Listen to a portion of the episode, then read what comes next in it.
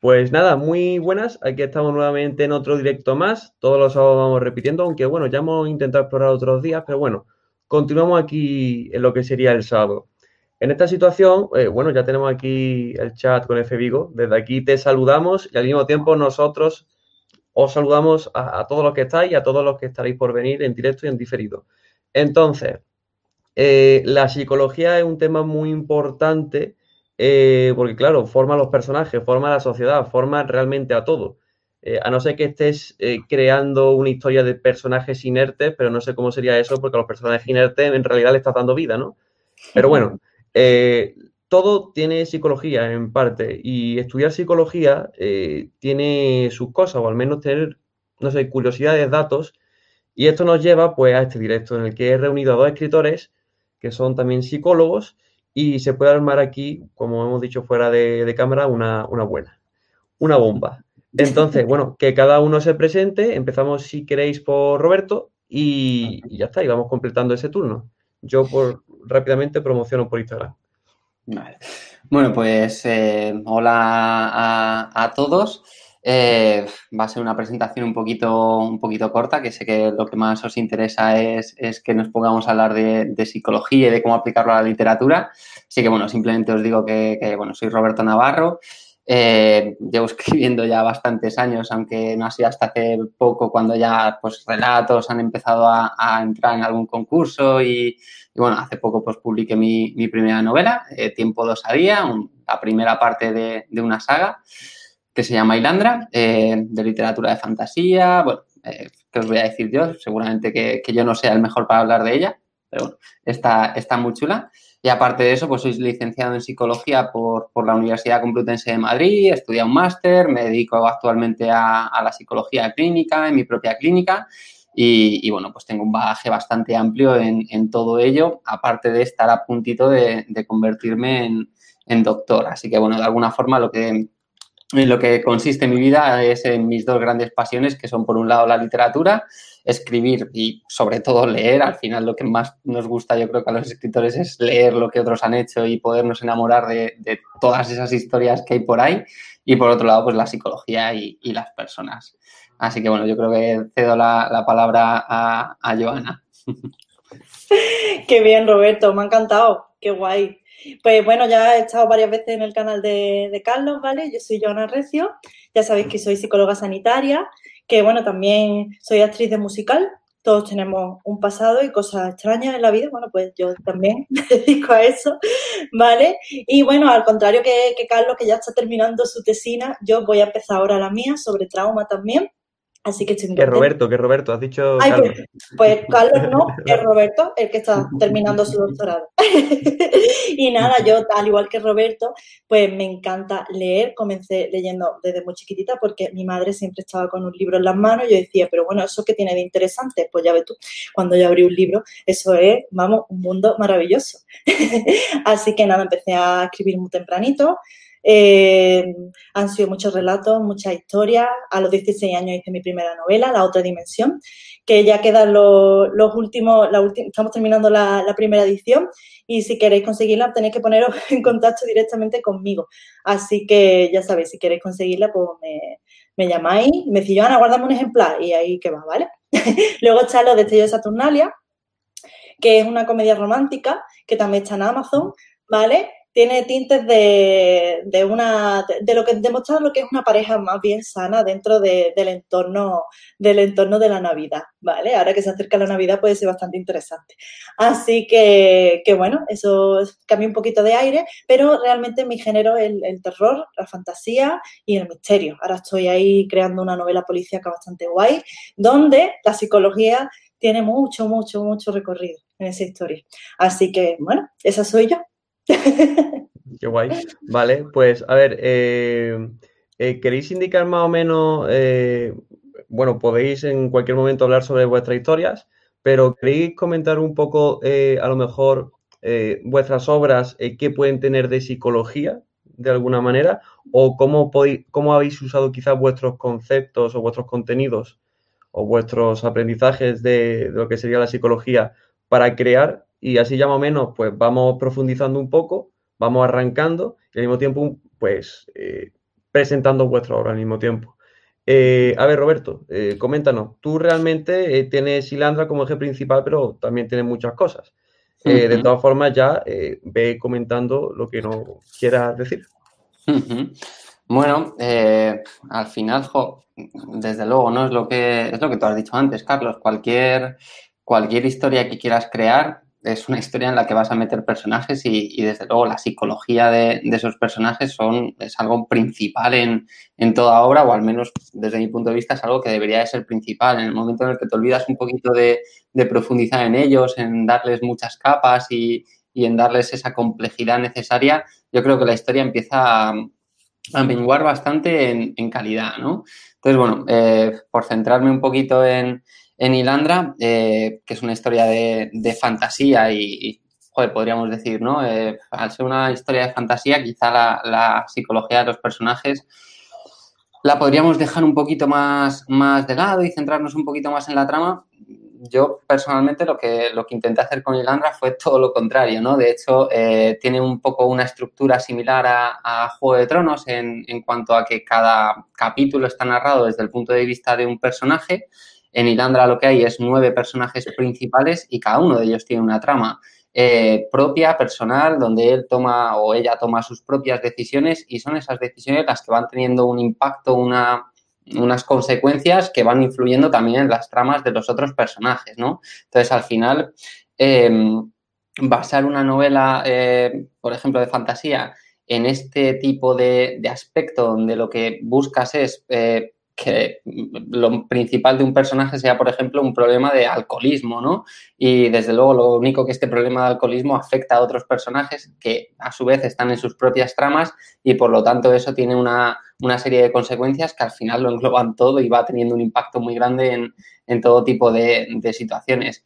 Entonces, bueno, para mí el, el haber utilizado esa perspectiva de yo lo que quiero no es centrarme en una trama donde los personajes avancen por ella, sino todo lo contrario, ¿no? Yo lo que quiero es crear una serie de personajes y que estos personajes sean los que van creando una trama y al final, pues, todo queda como muy, bueno, muy bien explicado, muy bien descrito y, sobre todo lo que te interesa no es lo que pueda pasar, sino lo que el personaje pueda ver que, le ocurre a él, a él, mismo, ¿no? Hasta el punto de que, oye, puede haber algo muy grande, ahora me salgo un poquito de tandra, ¿no? Pero podría ser, puede haber algo muy grande de explota un planeta y a ti que explote el planeta, pues sí, te importa, pero sobre todo lo que te importa es que en ese planeta estaba el hermano de tu personaje y eso tiene una importancia para ese personaje que es al que tú conoces. El planeta no lo conoces, pero a ese personaje sí, y eso es lo que te importa, ¿no? Entonces, eh, donde pequeñas cosas que parecen que no son más importantes, cuando te has centrado en esa psicología, es lo que cobra mucha importancia. Y yo creo que esas son las, las historias o las novelas que al final eh, te generan mucha emoción y, bueno, si, si, si conseguimos crear esa emoción en, en los lectores, yo creo que hemos ganado, vamos, que hemos ganado mucho y, les hemos generado algo que merece mucho la pena, ¿no? Mm, ok, me gusta, me gustan mucho las cosas que estás comentando porque ya incluso me sirve para presentar un poco los puntos que van a, que serían como la psicología intrapersonal, es decir, la, intrapersonaje, o por ejemplo la, de las relaciones entre otros personajes, que has dicho que, por ejemplo, en Lilandra eh, pues lo que hace uno hace que otro se vea influenciado de una manera u otra, o incluso a nivel social, eh, mm. ya incluso creo que mencionaste Juego de Tronos, no sé si incluso Juego de Tronos creo que también juega un poco con esto, con la sociedad, y claro, esto no, no se eh, sigue siendo fantasía, es decir, que realmente la psicología eh, puede estar en cualquier género, y creo que eso mola mucho a la hora de, explicarlo. Aprovechamos y saludamos a Labna04, a Samuel Labrado, a Celia Ruiz y bueno, creo que ya hay alguna pregunta, pero vamos a darle paso a Celia para que nos comente cómo uso, dije Celia, ¿no? Joana, a Joana para que nos dijera... Eh, Celia es un nombre bonito. Exactamente. es que ha sido la última que, ha comentado. Eh, coméntanos, Joana, cómo ha usado la psicología en tus historias. Pues mira, eh, hablando de la otra dimensión, ¿vale? Creo que es una novela bastante psicológica. Y mira que antes comenté que la hice con 16 años, no tenía ni idea de la vida. Ahora tampoco, pero bueno, un poquito más quizás sí que, sí que sé. Y cuando la leo tantos años después, digo, hay que ver cómo ya yo estaba bailando ese contexto en el que yo vivía, en ese contexto de 16 añitos que yo percibía de los otros, ¿no? Básicamente la otra dimensión es una historia que habla de los sentimientos, de las emociones que están ocultas. ¿Por qué? Porque vivimos en una sociedad en la que sí que parece que se hace mucho bombo de las emociones, siente o está muy feliz todo el rato y tal, ¿no? Pero realmente el conocimiento de las propias emociones es algo muy complejo y que no se nos ha educado para ello.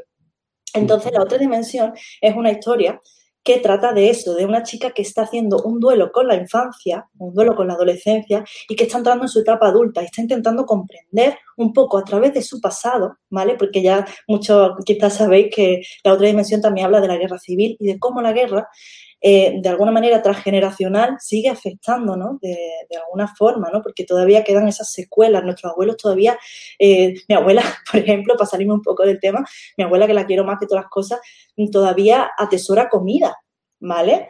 Cuando tenemos comida de sobra, por desgracia también no, no, valoramos las cosas, ¿no? Entonces, quizá la otra dimensión va sobre un poco eso, ¿no? Un poco, de hecho, no quiero hacer mucho spoiler, pero al final el odio como sentimiento, el miedo y la rabia tienen un papel muy importante dentro de, esta historia, porque no la sabemos manejar.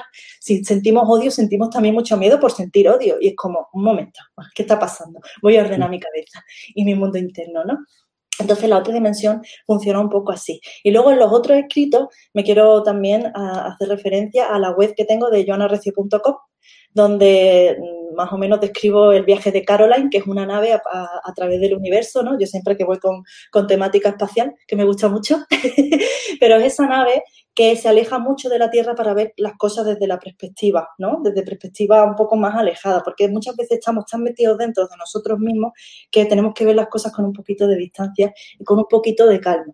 Entonces, un poco, eh, Caroline habla de esas cosas, ¿no? de esas cosas que hoy día no se les presta atención, como el paso del tiempo, el paso de las estaciones. Parece que, ah, sí, la vuelta al cole, qué bien, qué estupendo, pero ¿qué implica que sea otoño?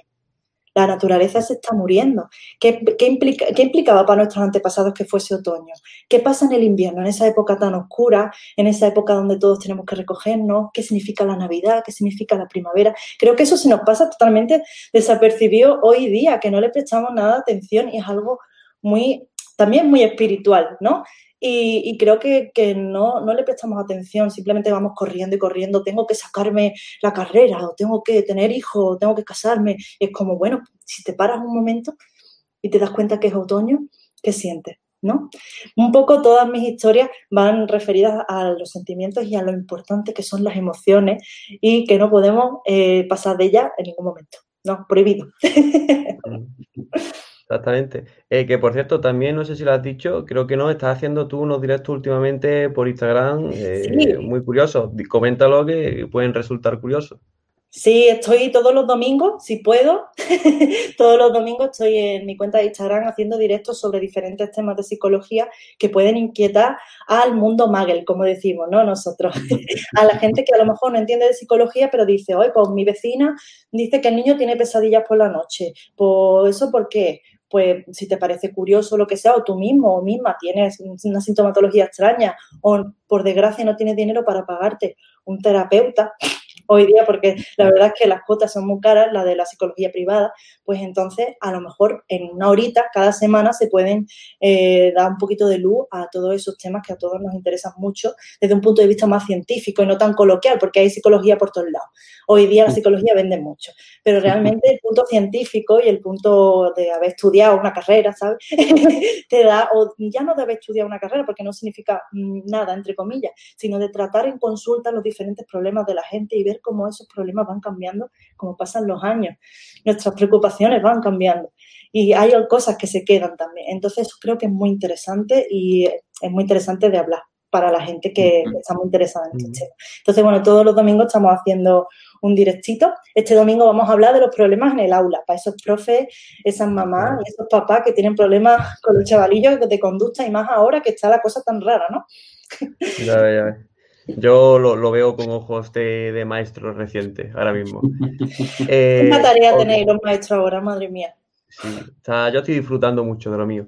Eh, bueno, incluso eh, para cualquier persona que esté viendo este directo ahora o eh, a posterior, remarco lo que ha dicho Joana, porque cualquier cosa al final inspira para crear personajes. Y ahí realmente estamos hablando de situaciones de humanos, situaciones de personajes, situaciones, crear una historia, crear una realidad, te puede inspirar de tu realidad para crear tu, ¿vale?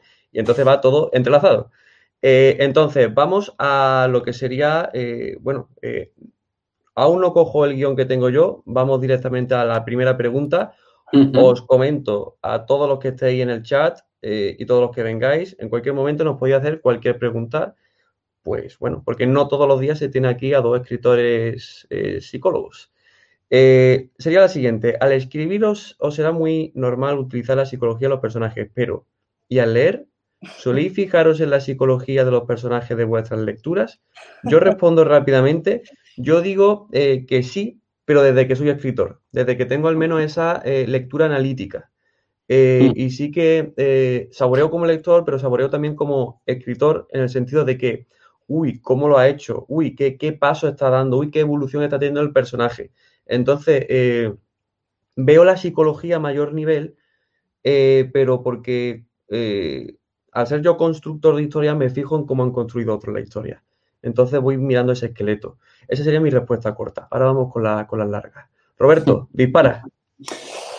Pues em, yo creo que yo cuando estoy leyendo em, no, no me estoy... Dices, hablas tú, Carlos, por ejemplo, de la, de la lectura analítica, ¿no? De fijarte lo que, de lo que estás leyendo como para extraer ideas, extraer aprendizajes. Yo la verdad es que cuando leo lo que suelo hacer es eh, dejarme llevar por, la historia. Me, encanta y, me chifla y, ese análisis eh, segundo a lo mejor lo hago si vuelvo a leer ¿no? la misma historia, eh, pero la primera vez lo que dejo es que, me, me venga adentro y me atraviese y me dejo llevar. Me fijo en la psicología de los personajes cuando algo empieza a fallar. Cuando cuando algo me empieza a, dejar un regusto un poco amargo en, la boca y lo que digo es, joder, no sé por qué esta historia no, me está llamando tanto la atención, no sé qué le está fallando a esta historia. Y es en ese punto donde sí es verdad que mi mente empieza a, funcionar y a buscar y entonces a veces lo que encuentro es eso, que los personajes no, no están tan bien construidos como, como a lo mejor me, gustaría o que sus decisiones no son tan coherentes con, con la base en la que están funcionando, sus emociones están disparadas sin ningún tipo de, lógica racional o, lógica emocional. Y ese sí que es el punto en el que a lo mejor me, llama la atención. Y por el contrario, si es verdad que cuando termino una historia y la historia me ha gustado mucho, ahí en ese momento en el que cierro esa última página y te dejas llevar por, por esa sensación de, de, bueno, todos lo, lo, habéis vivido, ¿no? Es una sensación muy triste y muy alegre al mismo tiempo de cerrar la página y decir, Joder, este libro me ha, me ha, encantado, madre mía, por Dios, ¿por qué no me lo puedo comer, ¿no? Directamente. Eso es. En ese punto sí que me, me, centro mucho en, joder, ¿qué ha funcionado? Y ahí es cuando me, me hago es más ese análisis y puedo descubrir una, una psicología de los personajes eh, brutal, ¿no? Y, y y en ese punto sí que te das cuenta y vas viendo pues que es que todos los personajes estaban muy bien construidos, todos los personajes tenían unas decisiones, vamos, todos los personajes eran personas reales, eran personas de carne y hueso que si te hubieras metido en el libro y hubieras hablado con ellas, eh, las hubieras podido conocer y, fueran, serían tan reales como tu mejor amigo, ¿no? Eh, pero es verdad que yo mientras leo estoy disfrutando de la lectura y salvo que algo me llame la atención normalmente para, para mal, eh, no me, no me, estoy, no me estoy fijando mucho. Ok, ¿y Joana? Pues me pasa un poco como Roberto. La verdad es que cuando yo abro un libro digo, venga, fuera, fuera todo el mundo, dejarme. Entonces, claro, estoy yo y mi libro y mi historia fantástica, ¿no? Y estoy leyendo y leyendo, y a no ser que sea de un género concreto, no me empiezo a dar cuenta de la psicología hasta que llevo ya, pues, mm, no sé, un 70% del libro. Por ejemplo, hago referencia un poco a It de Stephen King, ¿vale? No sé si todos lo habéis leído y demás. Yo me, leí It muy pequeñita, ya me lo he leído dos veces, ¿vale? No se ve que no tengo muchas cosas que hacer en mi vida porque son mil y pico páginas, ¿vale? Pero es que es un poquito grande, ¿no? Una cena de Navidad, como símil, ¿no? Realmente It es un libro súper psicológico. Habla del miedo de la infancia no superado. Aquí mi parte trauma, ¿no? Que me gusta un trauma. Pero es verdad, es verdad que, cuando lo estás leyendo por primera vez, pues solo ves un payaso o ves que a cada uno le da miedo una cosa, ¿no? No estoy diciendo la nueva, quizá no estoy haciendo spoilers, ¿no? Con el tema, porque, creo que ya, ya salió la segunda parte, ya todo el mundo la ha visto, no pasa nada. Entonces, vemos que hay un montón de cosas, un montón de historias que te metes en ese mundo de fantasía, pero desde nuestro punto de vista, desde el punto de Roberto y mío, no te das cuenta hasta el final de toda la carga psicológica que hay detrás. Y creo que me aventuro a decir, a lo mejor estoy metiendo la pata muchísimo, pero creo que Stephen King tampoco es consciente de esto, ¿vale? O a lo mejor sí, pero creo que él seguramente se habrá basado en personas muy reales a la hora de escribir esto y no se habrá parado a pensar, ah, pues esto puede ser un trauma de este chaval, que no, eh, simplemente dejarnos fluir eh, por lo que estamos leyendo o escribiendo y decir, ah, pues bueno, pues me voy a basar en esta persona que es mi mejor amigo, de aquello que le pasó y al final termina escribiendo de algo que ya sabes. Entonces ya estás describiendo algo vivo, algo que es humano, como decía antes Carlos, ¿no? Es humano y está vivo. Pues eso es lo que funciona. Así que yo personalmente, volviendo al tema, no, no, me fijo, no me fijo realmente en, la psicología hasta que ya ha pasado un rato. Y si mm. me fijo, es como ha dicho Carlos, en, uy, este personaje no me gusta, este personaje no me gusta, página 120, este personaje lo odio. ¿Por qué? Porque a lo mejor no tiene esa coherencia que a lo mejor puede tener otras personas u otras tramas. Esto pasa no solo a nivel personaje, sino a nivel de trama de esta historia de amor. No me la estoy creyendo, venga Dios. Por ejemplo, ¿no? O, esto no funciona, esto no encaja, está aquí metido con calzador y se nota un montón. Eh, si, me permitís un, apunte, porque has hablado de, además lo estaba pensando justo antes de, entrar al directo y estaba pensando justo en Stephen King, estaba pensando en It, estaba pensando en El Resplandor mm. y, y fíjate, yo creo que yo creo, no, no estoy del todo de acuerdo en, porque además Stephen King, creo que lo mejor, lo mejor para mí, lo mejor que hace y por lo que creo que es el rey del terror, eh, a lo mejor esto es cuestionable, para mí desde luego yo creo que no, por lo menos en ventas, en, fama y tal, pero para mí lo que hace no es crear buenas historias de terror. De hecho, para mí, eh, Stephen King, en el momento en el que se mete en historias de terror, a mí siempre me, y me he leído de Stephen King una barbaridad de libros y casi siempre me decepcionan esa parte sin embargo, en la construcción de los personajes, para mí Stephen King es, joder, que es un, perdonar por el taco, ¿no? Un puto maestro. Puto eh, en It, eh, a mí, eh, cuando aparecía Pennywise y, y, se ponía a hacer las cosas, vale, pues pasaba las páginas y bien, era divertido. Pero cuando veía a los chavales crear la barrera esta en el río y cómo sus relaciones se estaban haciendo y toda su psicología, es que decía, joder, es que es tan perfecto y lo único que están haciendo es crear una, un muro en un río. Y sin embargo, esto me está llevando 20 páginas y simplemente por sus relaciones es maravilloso. Y creo, y me pasa, por ejemplo, lo mismo con El Resplandor. El Resplandor. Es mi libro favorito. Digo. libro favorito. Total. Es pues que. me, parece que es un gran libro, pero para mí, toda la parte que cuentan en la peli, para mí es lo peor. Para mí, en el libro son las 300 primeras páginas que se centran en el alcoholismo del protagonista. Del protagonista.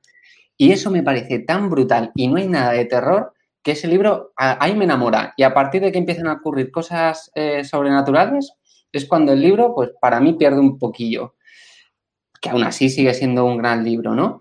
Pero para mí ahí está la importancia de, estés en el género que estés, quieras contar la historia que quieras, como si te centras bien en los personajes, sabes crearlos, sabes crear sus relaciones y, sabes explicar muy bien y describir muy bien cómo son, el libro es una maravilla, lo mires por donde lo mires, porque estás leyendo sobre gente de verdad y eso es lo que, lo que nos gusta. Por eso para mí Stephen King tiene ese punto de ahí es donde, donde le pongo como el rey, el rey de crear personajes auténticos y luego meterles en situaciones que son irreales y ver cómo, cómo interaccionan con esas con esas situaciones. Pero lo más importante, que los personajes que crea son eh, impresionantes. Increíbles. Mm. Superhumano. Con permiso, Carlos, ¿puedo contestarle a, Roberto? Dale, dale, dale. Le, quiero pedir matrimonio en directo.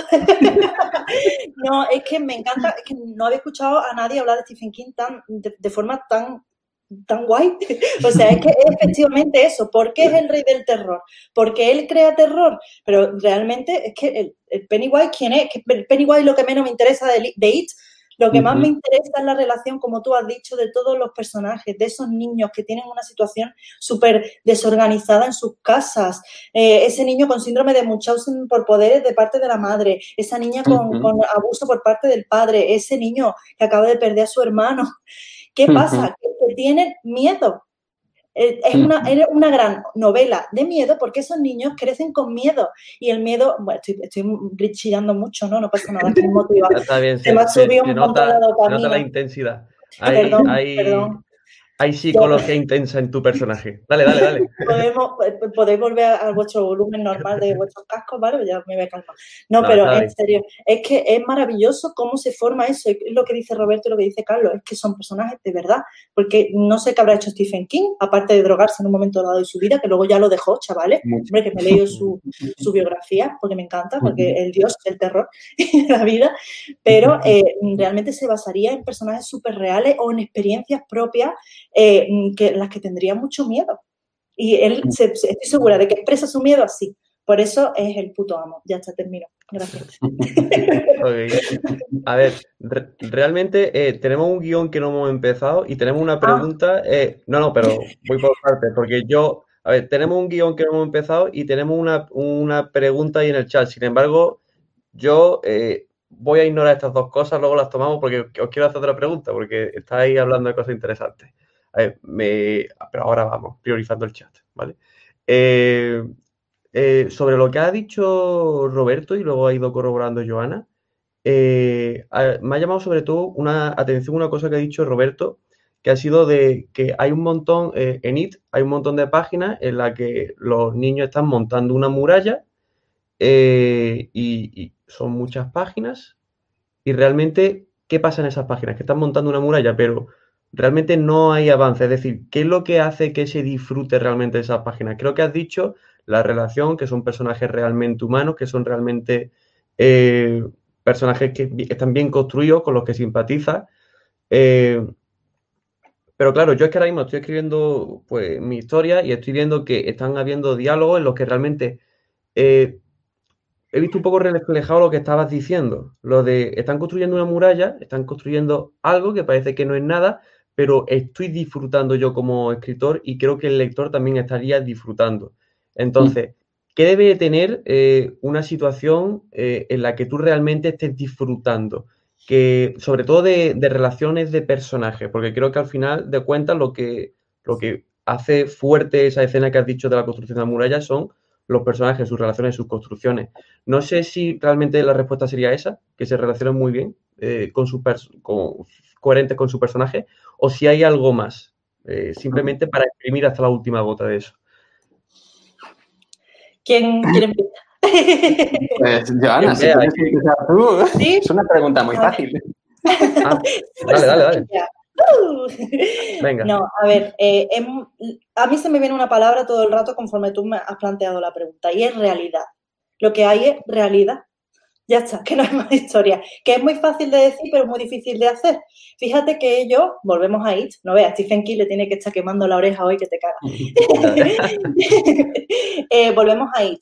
Ellos están construyendo una muralla.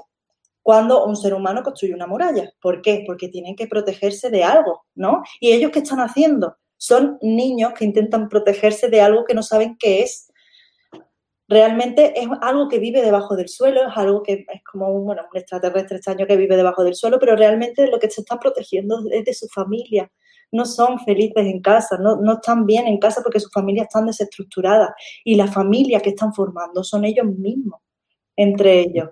Entonces, eso, yo no sé, pero yo lo estaba diciendo, se me ha puesto los pelillos de metro como dice mi amigo Jesús, se me ponen los pelitos de punta, porque realmente son muy humanos y es muy, muy, muy emocionante. Eh, y es algo que todos hemos vivido también en algún momento dado. No que todos no tengamos momentos desestructurados en nuestros hogares, ni mucho menos, pero sí hemos peleado con nuestra madre en algún momento. La hemos odiado un segundo o dos, y hemos ido a la casa de nuestros amigos a decir, pues me he peleado con mi madre que no sé qué, y ya, ya te estás sintiendo identificado con ese momento. Que es verdad que no hay un, payaso mutante en tu pueblo, bueno, no, tenemos todos esa suerte, ¿no? Pero, pero ya estás creando una muralla, tú. Eso, eso es crear una muralla de alguna forma. Te estás protegiendo, estás utilizando las herramientas que tienes para protegerte. Y esos niños se enfrentan a una cosa muy grande porque está dentro de su sistema primario, que es la familia. Entonces, por eso el miedo es tan inmanejable de pequeño y por eso tienen que volver de adultos a manejar ese miedo. ¿Vale? Entonces, la realidad es lo que hace que, mm, que, esa historia funcione, que construir esa muralla, que además es algo físico, fíjate. Eh, están construyendo una muralla para protegerse, pero realmente se están protegiendo los personajes y están creando una unión que es absolutamente irrompible, ¿no? Entonces está pasando lo mismo fuera que está pasando lo mismo dentro. Es, mm, es que es perfecto, es el equilibrio perfecto. Qué guay. Y a ver, Roberto, ¿qué, aportamos? Qué análisis más bonito, Joana. Ay, muchas eh, gracias. Pues para mí, em, este tipo de, situaciones, ¿no? En las que lo que hay es, eh, parece que no está pasando demasiado en cuanto a trama, pero, pero te estás centrando en los, en los personajes, para mí yo creo que funciona cuando lo que, aparte de, como ha dicho Joana, ¿no? El, el, explicar muy bien la realidad, le empiezas a implementar una intensidad emocional muy grande a la situación. Eh, yo me lo leí hace mucho, pero bueno, por poner esta, esta analogía con la que estamos trabajando un poquito, eh, yo principalmente lo que recuerdo de esa escena es que el niño gordito que del grupo, eh, que creo que se llamaba Ben Hascom, em, que pues es el, el, que pues nunca ha tenido mucha autoestima, no tiene demasiado que hacer y se le da muy bien la arquitectura, ¿no? Ya desde pequeñito. Entonces es el que de repente en esa escena eh, empieza a indicar a todos sus amigos que en principio todos son mejores que él y él los ve a todos como mejores que él, eh, cómo tienen que hacerlo y todos sus amigos que eh, en otro tipo de, de, circunstancias también se han visto mejores que él, eh, gracias a que son amigos y a que le quieren, entienden lo que está haciendo, entienden cuál es su lugar en el grupo en ese momento, eh, se ponen a sus órdenes, le obedecen y todo sale bien. Y entonces eso en el propio Ben, en el propio chico gordito, eh, le hace sentir muy bien y le hace crecer un montón. Para mí esa escena tiene tantísima intensidad justo por eso. Y eso es una escena que mientras la estoy leyendo, según en qué circunstancias, tiene la capacidad de, de, joder, de hacerme llorar, ¿no? Es que es precioso, es un niño que no tiene nada de autoestima y que todos sus amigos eh, entienden que, sí que vale, se lo hacen ver, él también, y él crece un montón. Me da igual el, payaso que, les quiere matar. Eh, me importa que ese niño de repente ha, encontrado lo que siempre ha anhelado, que es un grupo de gente que le quiera por cómo es y le acepte. y no solamente eso, sino que le hagan ver que, es brutal y que es muy grande y que es fantástico. ¿Cuántas veces nos ha pasado a nosotros eso de niño? Yo leo esa escena y me, enternece. Entonces, es esa intensidad emocional la que yo creo que hace que cuando trabajas muy bien en esa psicología y, lo que buscas es eso, es brutal y, te da igual el resto de la trama porque, porque eso ya por sí solo es, es maravilloso, es fantástico, es precioso y, y vamos, yo quería abrazar a Ben en ese momento, ¿no? Me quería meter en las páginas, abrazarle y decirle, si es que eres el mejor, coño. Ben, te queremos. Qué guay, qué guay. Ok, vale, pues eh, muy bien. Ahora eh, creo que estamos hablando de cosas muy importantes y muy interesantes, tanto así que eh, ahora sí hemos retomado el tema para ir al chat. A ver, F. Vigo nos comenta lo siguiente, que parece una pregunta interesante para diseñar, para diseñar un personaje genérico, ¿debería documentarme en algo en particular? Eh, yo no sé hasta qué punto. Yo, mi respuesta rápida sería depende de su trama. Es decir, si le va a llevar a situaciones eh, que requieran de un personaje genérico un trauma, pues documentate del trauma, por ejemplo. O si te vas a en plan una despedida o una emoción feliz, por ahí.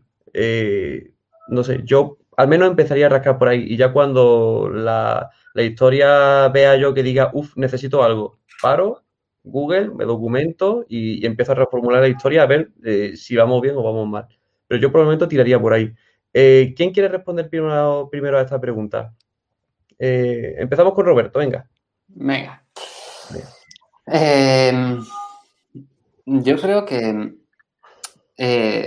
gracias a, cómo funcionamos, eh, todos tenemos una psicología interna y tenemos algo precioso eh, que es la empatía y yo creo que en el momento en el que empezamos a escribir historias, esa empatía empieza a ser algo muy grande, empieza a ser algo que, alimentamos y, y yo lo que diría es aunque sí es cierto que si quieres crear un personaje que tenga un trauma, está, eh, un trauma, está muy bien saber de traumas. Si quieres crear un personaje que tenga obsesiones, está muy bien eh, conocer lo que son las obsesiones, ver cómo funciona, etcétera.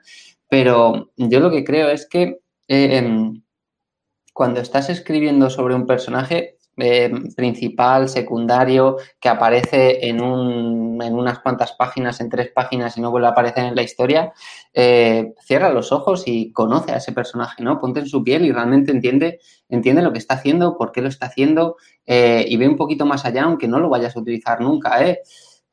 yo qué sé, te pondría, ¿no? Que, cuando come, qué le gusta comer, tiene amigos, no, tiene familia, no la tiene. Hazte todas estas preguntas y conoce a ese personaje. Y, y sobre todo, entiende su, su, vivencia emocional, su vivencia experiencial, todo su camino que le ha llevado hasta allí. Esto al principio puede costar mucho hacerlo, pero si lo entrenas un poco, es cuestión de tres minutos de cerrar los ojos, te lo imaginas, estás viendo al personaje y de repente parece que te cuesta muy poco sacarle todo el jugo que tiene, ¿no?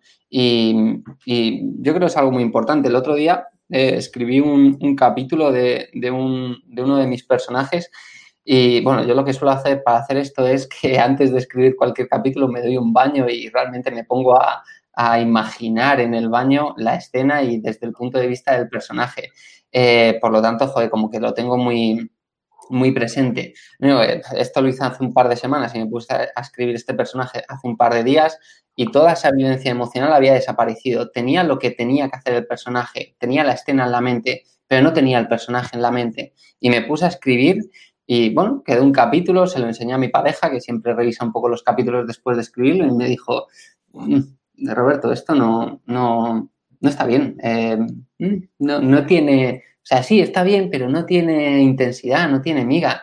Y efectivamente, lo que me había faltado es, antes de sentarme a escribir o, o ya puesto a escribir, cerrar los ojos y tomarme mis cinco minutos para convertirme en el personaje sobre el que voy a escribir. Y en el momento en el que haces eso, todo fluye mucho más. Entonces, lo que, respondiendo un poquito a la pregunta, salvo que sea un tema muy concreto de psicología, yo creo que eh, las personas tenemos la capacidad de imaginar a otras personas, pero para poder imaginar a estas personas hay que hacerlo. Hay que pararse y dedicarle el tiempo necesario para poderla imaginar. Así que antes de, de escribir nada, de escribir la primera palabra, hay que, este proceso se necesita hacer. Y si necesitas cuatro horas para imaginar un personaje, te aseguro que después de esas cuatro horas tu personaje va a ganar una barbaridad que si no lo hubieras hecho y, va a merecer la pena. Simplemente la sensación de satisfacción de leerlo y decir, Dios mío, este personaje no es un personaje, de repente se ha convertido en alguien real. Merece, merece cuatro horas y, las que le eches. Qué guay. Venga, Joana, coméntanos. Wow, es que lo ha explicado súper bien, Roberto. Ya está, Dios. no, Qué guay, que no, sí, es que, claro, él ha dicho una cosa muy importante. El tema, ahora te contesto, Vigo, el, el tema de la atmósfera. El tema de como escritores, decir, ¿qué necesito para crear este personaje? O este hilo, o esta trama, o este pueblo, o este espacio, lo que sea. ¿Qué necesito? Pues necesitas silencio, porque estás buscando dentro. Entonces, haz lo que necesites hacer. Él ha dicho, ha dicho un baño, ¿no, Roberto? Eh, maravilloso, o sea, maravilloso. O un paseo, o un segundo de, o, tu varita de incienso, tu velita, tu gato, tus cosas de bruja. Lo que tú necesites, lo que tú necesites en plan bucólico para crear. Y pregúntate, ¿qué, necesita mi personaje? Venga, pues necesito que sea una bruja, pero no quiero que sea la típica bruja de no sé qué, que eso es lo que supongo que se referirá a Vigo con el personaje genérico. Ahora hablamos de los personajes tipo. ¿vale? Pero ¿Qué necesito de mi bruja? Pues necesito que sea así y así. Y deja que tu mente fluya, que es lo que estaba diciendo Roberto. Fluye, fluye, que necesitas cuatro horas, pues cuatro, cinco, seis, dos semanas, un año. Vale, no estamos curando a lo mejor para un personaje. Pero si tu historia, tu novela necesita un año de, de tu pensar y de reunir ideas y demás, porque yo soy muy de escritora brújula, pero también creo que si estás haciendo una historia importante, necesitas un mapa. Es un poco buscar equilibrio siempre entre las dos cosas, ¿no? Y ahora, volviendo a Vigo, el personaje genérico, eh, no sé si te referirá a los personajes tipo Vigo, pero es lo que ha dicho un poco, refiriéndonos a la psicología, lo que ha dicho Roberto. Si quieres crear un personaje con trauma, creo que el trauma es algo muy complejo, ¿no? Porque implica muchas cosas, ¿no? Pero, por ejemplo, si quieres hablar de un TOC o unas obsesiones, un personaje que tiene determinado tipo de ansiedad o no sé, depresión, un personaje depresivo, o un personaje con algún tipo de rasgo de personalidad, yo que sé, histriónico, límite, que ahora estamos de moda, como de moda ese límite. Bueno, pues todo este tipo de... Roberto me mira con cara de no, veí yo lo que acaba de soltar. pero, pero sí, esto, esto, esto, funciona muy bien porque además son rasgos de personalidad. Si os interesa, podéis mirar los rasgos de personalidad de los diferentes trastornos de personalidad, que es muy guay, ¿no? Entonces eso puede funcionar muy bien. Pero también os digo que es más interesante, más que leer y documentarse en este tipo de cosas, lo importante es conocer a alguien que tenga esa sintomatología o que sufra ese problema, porque normalmente a lo mejor nosotros leemos los criterios para cumplir en una depresión mayor y tú dices, vale, pues me lo imagino y a lo mejor me estoy imaginando otra cosa y luego te llega un depresivo mayor y dices, pero sí, yo esto no es lo que he leído, ¿qué está pasando? Soy una, una profesional de mierda. Y no, es que la depresión puede tener varias caras puede, puede estar triste, pero también puede estar enfadada una persona que está muy triste, ¿no? Entonces hay que identificar los polos contra, bueno, me estoy metiendo mucho en el mundo de la psicología, ¿no? Pero si quieres documentarte sobre algo de psicología, es mejor que busques a alguien que tenga ese tipo de sintomatología o si no quieres ser discreto, porque parece que no se puede hablar de esto, pero si no quieres ser así, pues dice, ay, háblame de ti o háblame de tus cosas y cómo haces tú esto o cosas cotidianas y de alguna manera pues te puede te puede documentar de esa forma. Si solo buscas un personaje tipo, tampoco los personajes tipo, ya me voy un poquito más al lado dramático, al lado del teatro, ¿vale?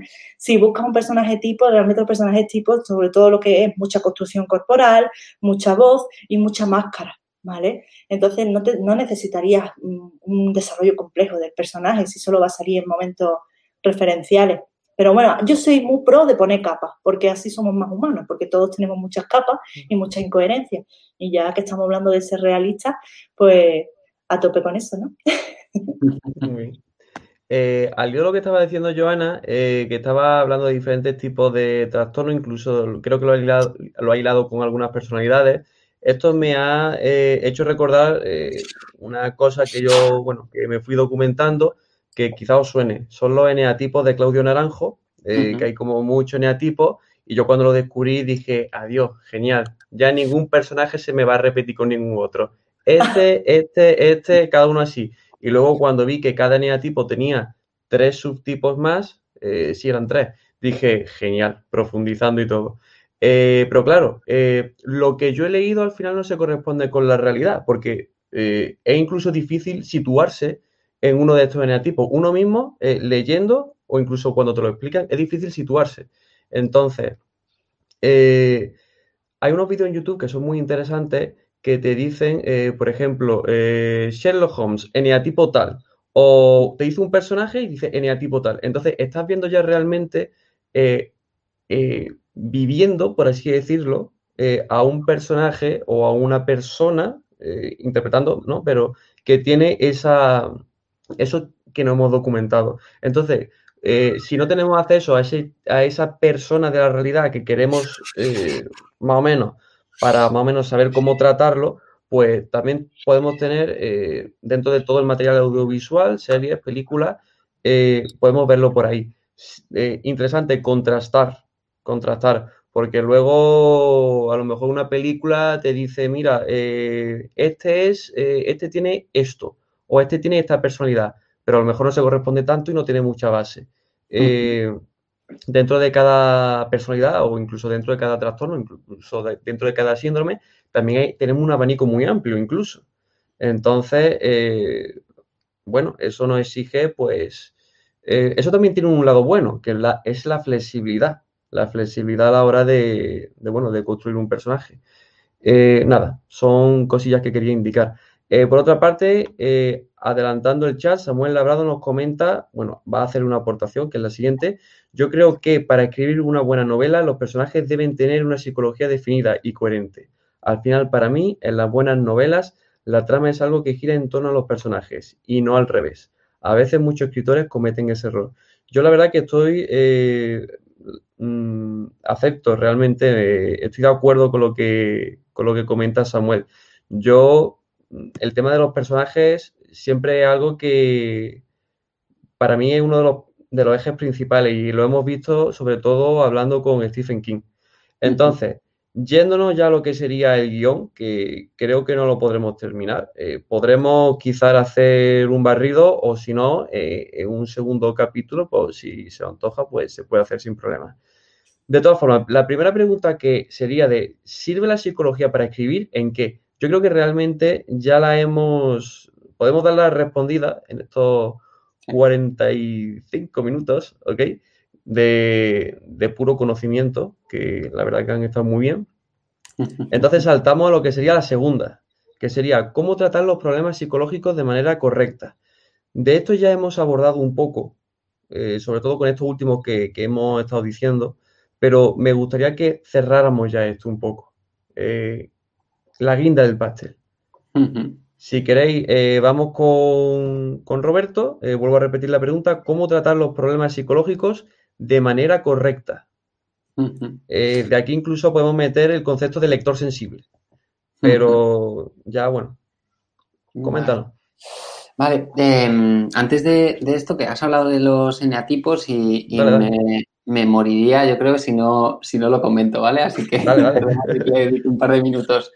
Em, porque bueno, yo creo que como, una guía está, está bien, igual que si nos fuéramos a otro tipo de teorías de personalidad, de los cinco grandes, y nos pusiéramos con eh, neuroticismo, psicoticismo, apertura de la experiencia, etcétera. Eh, pero ya que lo que diría es, mucho, mucho cuidado. Aquí me pongo un poco eh, psicólogo científico em, y, y, lo que digo es, bueno, todo, todo lo que es el estudio de la personalidad eh, hay muchísimos problemas para estudiar la personalidad porque eh, no me voy a poner tan científico, pero bueno. Eh, Yo por mí sí, ¿eh? muy, muy, interesante lo que está diciendo Roberto. Porque em, es verdad que lo que se hace es que se hace una teoría, se inventan unos cuestionarios para poder ver pues si efectivamente las personas encajan en eso. Eh, esos cuestionarios, normalmente lo que suelen, los dos índices para ver si un cuestionario es bueno o malo suelen ser la fiabilidad y la validez.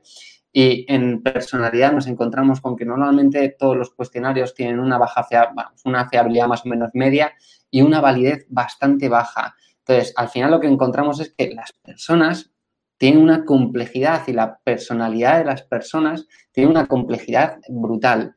Y tratar de eh, definir eso en campos concretos eh, es, es, un esfuerzo que, bueno, eh, poco a poco lo que se va viendo es es que es algo muy, muy complicado de hacer y que tampoco nos lleva a, a muchos sitios, ¿no? Al final yo creo que es mucho más entender eh, las creencias de las personas, entender eh, sus actitudes, entender sus emociones, cómo funciona su sistema emocional, entender sus aprendizajes previos, entender sus, sus eh, relaciones con los demás, sus estrategias de afrontamiento. Hay como otros muchos índices que te dan lo que, que configuran muy bien lo que es una persona mucho más que irnos a eneatipos o, a conceptos muy amplios de personalidad que no estoy diciendo que no tengan utilidad en, psicología científica, que no la tengan, pero si lo que quiero es conocer a una persona y crear una persona mm, real, quizá centrarme en ello, eh, suelo tocar mucho una superficie y, hay mucho donde profundizar. Ahí, eh, si quiero profundizar, hay muchas más temáticas donde que ayudan mucho más, yo creo. Em, y dicho, dicho esto, eh, ¿cómo tratar la, psicología, sobre todo los problemas psicológicos? Bueno, eh, efectivamente, yo creo que, con mucha sensibilidad y entendiendo sobre todo que, a ver cómo explico esto bien, que en ningún caso eh, son yo creo que se entiende muy bien un problema psicológico cuando entendemos por qué existe ese problema. Prácticamente todos los problemas psicológicos y me dejaría fuera un poquito los trastornos psicóticos y me dejaría un poquito los trastornos bipolares que tienen un componente biológico mucho más, eh, bueno, mucho más patente, pero por ejemplo una depresión, un trastorno de ansiedad, un trastorno límite de la personalidad, un, trastorno de estrés postraumático, al final lo que tiene es una experiencia de aprendizajes eh, que ha hecho que en algún momento de su vida ese funcionamiento eh, fuera súper bueno, súper útil, la persona aprendió a utilizarlo porque le servía mucho para adaptarse a su entorno, de repente su entorno cambia y la persona sigue actuando de la misma forma y eh, de repente pues ya no le sirve para eh, eh, adaptarse a su entorno y se convierte en una persona que sufre mucho, ¿no? esto, por ejemplo, lo vemos ante un acontecimiento traumático, ¿no? Y decimos, queremos meter a una persona que tiene un trastorno de estrés postraumático y lo que vamos a hacer es que tiene alucinaciones, ¿no? Pues es un soldado de guerra y tiene alucinaciones sobre sobre lo que le pasó en la guerra, ¿no? Eh, si no entendemos que esto lo tiene porque lo que necesita esa persona es procesar eh, las emociones que, le provocó aquello, porque en aquel momento no las podía procesar, porque su mente estaba pensando en sobrevivir y no procesar emocionalmente la experiencia, si no entendemos esto, podemos crear una situación en la que el lector piense, esta persona está loca porque tiene alucinaciones. No, no, no, es todo lo contrario. Las alucinaciones, lo que le está diciendo su cuerpo es un, oye, eh, aquí tienes una tarea pendiente que es importante, porque cuando te intentan matar, procesar lo que eso significa a varios niveles, parece que es algo importante en tu vida. Así que lo que te está diciendo tu cuerpo es, dedícale un tiempo a procesar esto, aunque sea doloroso. Si esa visión no la tenemos, un lector lo que coge es y dice, uy, las personas que tienen trastorno de estrés postraumático están locas porque tienen reexperimentaciones y ya si las utilizamos como alucinaciones, pues todavía peor, ¿no? Pero porque tienen eh, reexperimentaciones. Y es todo lo contrario, es como, joder, es que justo esto es la base o, un indicativo de que tu cuerpo te está diciendo eh, tienes una tarea que hacer. Entonces, o cuando queremos tratar eh, salud mental y trastornos mental, ahí sí que viene muy bien tener cierto conocimiento de cómo funcionan los, las patologías, las psicopatologías y entender sobre todo que su funcionamiento es un funcionamiento que no es que sea un funcionamiento eh, enfermo o no es que sea un funcionamiento malo, es un funcionamiento que ante ciertas situaciones es buenísimo. El problema es que cuando cambia las situaciones, de repente empieza a ser algo que principalmente a la persona le hace sufrir muchísimo. Ese es el enfoque que siempre hay que dar. Ok. Y Joana, ¿qué aportamos? Pues yo quiero aportar que, Roberto haga una charla sobre esto. y dicho esto, bueno, eh, comienzo con el tema de los geneatipos que antes comentabas tú también. Poco más que añadir a lo que ha dicho Roberto. Es muy importante la labor científica nuestra y, y, tenemos que decirlo, ¿no? Fijaros que para yo medir la personalidad en consulta de una persona, tengo que pasar un test que tiene unas 300 y pico preguntas, ¿no? Que hay bastantes, ¿no? Y esos tienen una fiabilidad, bueno, más o menos respetable. Pero paso ese test para que me dé una escala gigante de un montón de subescalas y yo mirar un dato y decir, ah, pues esto es significativo o mm, no, no es significativo. Ese test gigante de mil cosas no me sirve para nada. Simplemente me sirve para ver si mi tratamiento o mi, o mi intervención va a ir por un camino primero o por otro. Ya está. Y le he hecho al chaval o a la chavala 300 y pico preguntas, la tarde entera hecha por alto en su casa. ¿Vale? Imagínate Imagínate lo difícil que es ver la personalidad al completo de alguien. Es muy, muy, muy complicado, ¿vale? Así que yo creo que no hay que menearse tanto la cabeza. Hay una frase que me dijo mi abuela allá por entonces, cuando yo era una chavalilla joven y lozana, me dijo, Joana, si vas a escribir, escribe sobre lo que sepas.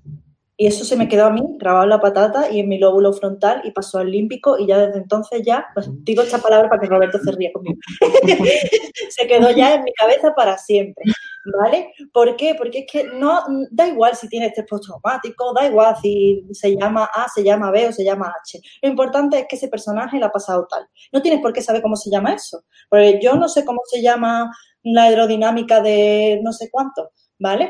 no sé, me estoy inventando cualquier cosa. No, no conozco todo en este mundo y me voy a morir y no lo voy a conocer todo, ¿vale? Entonces, algo que tenemos que asumir, ¿no? Las personas que somos inteligentes, pues bueno, no, no lo va a tener todo en la vida, ¿no? El conocimiento supremo no existe. Así que eh, pues bueno, vamos a adaptarnos a las herramientas que tenemos. Si yo quiero escribir de un personaje que tiene alucinaciones, bueno, pues voy a buscar las alucinaciones, voy a hablar con algún psicólogo. Oye, las alucinaciones, ¿por qué, por qué aparecen? Entonces llamarán a Roberto y Roberto explicará muy bien, como ha explicado, el funcionamiento de las alucinaciones, de los delirios o en los casos más bajos de las disociaciones, ¿no? En el caso de estrés postraumático. Pero es que eso no es importante. Volvemos al inicio de la charla que estamos haciendo. ¿Qué es importante en esto? ¿El payaso? No. Mal. no es importante el payaso. Es importante que los niños se quieren y están formando una relación de amistad. ¿Por qué? Porque todos viven en entornos disruptivos, en entornos que no son, que son hostiles en casa y están buscando otra cosa. Stephen King sabía cómo se llamaba eso. Pues yo no he hablado con Stephen King, ojalá, pero seguramente no, porque si no, no le daría la vida, porque este señor saca tres novelas al año a lo mejor y entonces no tiene, no tiene tiempo para estudiarse el, manual de enfermedades mentales, el DSM o el CIE. No, no tiene tiempo. Y si lo tiene, que me cuente cómo lo hace, por favor, que lo quiero para mí, para mi intestina. Entonces, entonces no, no, es mejor no enredarse en temas que, no conocemos. Y yo creo que Roberto y yo, no sé, me estoy, hoy me estoy inventando muchas cosas, estoy aventurando mucho, pero yo creo que Roberto a lo mejor no tira tanto de su rama psicológica para hacer las cosas, quizás sí un poquito porque siempre viene muy bien, pero yo personalmente me fijo más en lo que tengo en mi contexto alrededor. Si esta persona es, extraña o me parece peculiar, pues ahora mismo eso me lo guardo para mí y mañana saldrá en una historia mía. Y que esa persona era esquizotípica, por ejemplo, una palabra rara, pues es que a lo mejor ni yo me he dado cuenta de eso, porque no es importante, no es importante el, el concepto, no es importante la palabra, lo importante es lo que te haga sentir. Si a ti te hace sentir, es lo que decía Carlos antes, me encanta yo señalando los cuadraditos. Es lo que decía, es lo que decía Carlos antes. Se verá en el directo, en el podcast, ¿no? O vaya, bueno, la gente que nos escucha podcast, un besito muy grande, ¿no? pero, eh, lo importante es, si tú te lo estás pasando bien en esa parte de tu libro, yo creo que al lector también le va a hacer mucha ilusión de eso. Y eso es lo que mm. cuenta. Ya está. Ok. Eh, ¿Puedo, eh, con lo que ha dicho Joana, de hecho, efectivamente, cuando, cuando te pones a escribir, eh, no buscas este tipo de, cosas, de simplemente, yo lo que me ocurre es que muchas veces ocurren, las he escrito y a lo mejor después cuando las leo o, o a los días, las leo y digo, hostia, si aquí he metido este proceso, y ahí es cuando soy consciente del proceso psicológico que he metido, pero no he pensado en, ese proceso para ponerlo, ¿no? Por ejemplo, me pasa mucho con, las emociones secundarias, emociones primarias, muy, muy rápido lo explico lo que es, ¿no? Eh, cuando, por ejemplo, lo que tenemos es, hemos, eh, tenemos envidia por, porque a otra persona le han dado algo que nosotros queríamos, que es una emoción, en ese caso, muy, muy, muy útil tenerla, eh, la envidia, y respondemos con ira. Eso sería una emoción secundaria. Nos cuesta mucho eh, regular la envidia porque es una emoción que es más compleja. La tapamos con la ira y para adelante, ¿no? Simplemente con dar un grito, un empujón o lo que sea, pues ya nos hemos regulado. Pues hay muchas veces que escribo este tipo de procesos y que luego es cuando los leo y digo, anda, si esto era, es una emoción secundaria, joder, qué, qué curioso. Entonces es verdad, ¿no? No, no, no estás pensando en procesos que poner, lo que estás es imaginándote a la persona y realmente viéndola tan real en tu mente que la escribes y luego es como cuando te viene un paciente a consulta, te cuentan las cosas y cuando te las han contado dices, ah, vale, esto es lo que, lo que estás haciendo, perfecto, guay. Mm. Sí. Sí, al final yo con lo que estáis diciendo eh, me quedo sobre todo con una de las cosas que dijo Roberto, que era que realmente la teoría está como para orientarse o como para tener base, porque realmente a la hora de lo que sería el proceso creativo, al final eh, la creatividad realmente es está muy lejana, es como muy indescriptible y se aleja mucho de lo que es la teoría. Y entonces ahí podemos ver eh, lo que es la flexibilidad de la que, bueno, que al final los personajes van cobrando vida y que te van llevando por lugares que a lo mejor eh, no sabías. Y yo muchas veces, sobre todo, me doy cuenta también, bueno, en las relecturas y, todo eso, pero a lo mejor creo y luego voy leyendo y claro, como ya no tengo la cabeza centrada en el proceso de creación, sí que puedo tener la cabeza centrada más en el tema analítico y entonces ahí sí que voy viendo quizás más lo que es la, la teoría y como vosotros estabais diciendo, vas poniendo nombres o vas diciendo, mira, esto aquí o esto allá. Entonces, mola eso. Eh, bueno, eh, yéndonos al chat, eh, Samuel Labrado dice, qué bien habla Roberto. ¿A que sí, Samuel? Ahí lo tenemos, ok. buen componente del directo. entonces, al igual que Joana. Entonces, vamos, vamos, quería indicar otra cosita más sobre los lectores sensitivos, ¿vale? Que fue un nombre que indiqué antes. bueno, también nos puede servir de alguna manera u otra, porque supongamos que un lector sensitivo, eh, si tengo bien entendido este concepto ya cuando lo, entendí, eh, sería, por ejemplo, si tú estás escribiendo sobre una persona eh, que tenga X condición psicológica o incluso X situación cultural o X situación de lo que sea, pues si una persona que es un referente de ese colectivo lo lee, te puede dar su opinión sobre, bueno, un reflejo de Mm, estás yendo por el lado adecuado, ya que yo he vivido esto, estás yendo por el lado adecuado. Es una herramienta interesante, aunque, claro, como yo estaba diciendo anteriormente, hay que saber contrastar, porque una pieza de un colectivo quizás no refleje al resto. Entonces, bueno, nos puede servir, pero también teniendo en cuenta eh, que tampoco ni esa persona puede tener la verdad absoluta, eh, sobre todo yéndonos a los que serían los lectores beta, los lectores cero, que nos van pues ayudando y enriqueciendo. Eh, ahora vamos a otra pregunta aquí del chat, que no se me ha olvidado que estaba ahí, que bueno, nos va a llevar por derroteros más eh, fantásticos. Uh. Vamos, a ver cómo abordamos esto. Si es, eh, José Miguel González López pregunta lo siguiente. Si existieran los poderes psíquicos, ¿estaría relacionada con la psicología? A mí me llama mucho la atención porque yo por poderes psíquicos entiendo las kinesis, ¿no? Es decir, eh, aeroquinesis, ¿no? Eh, aquaquinesis, hidroquinesis, tienen muchos nombres según donde te vayas viendo.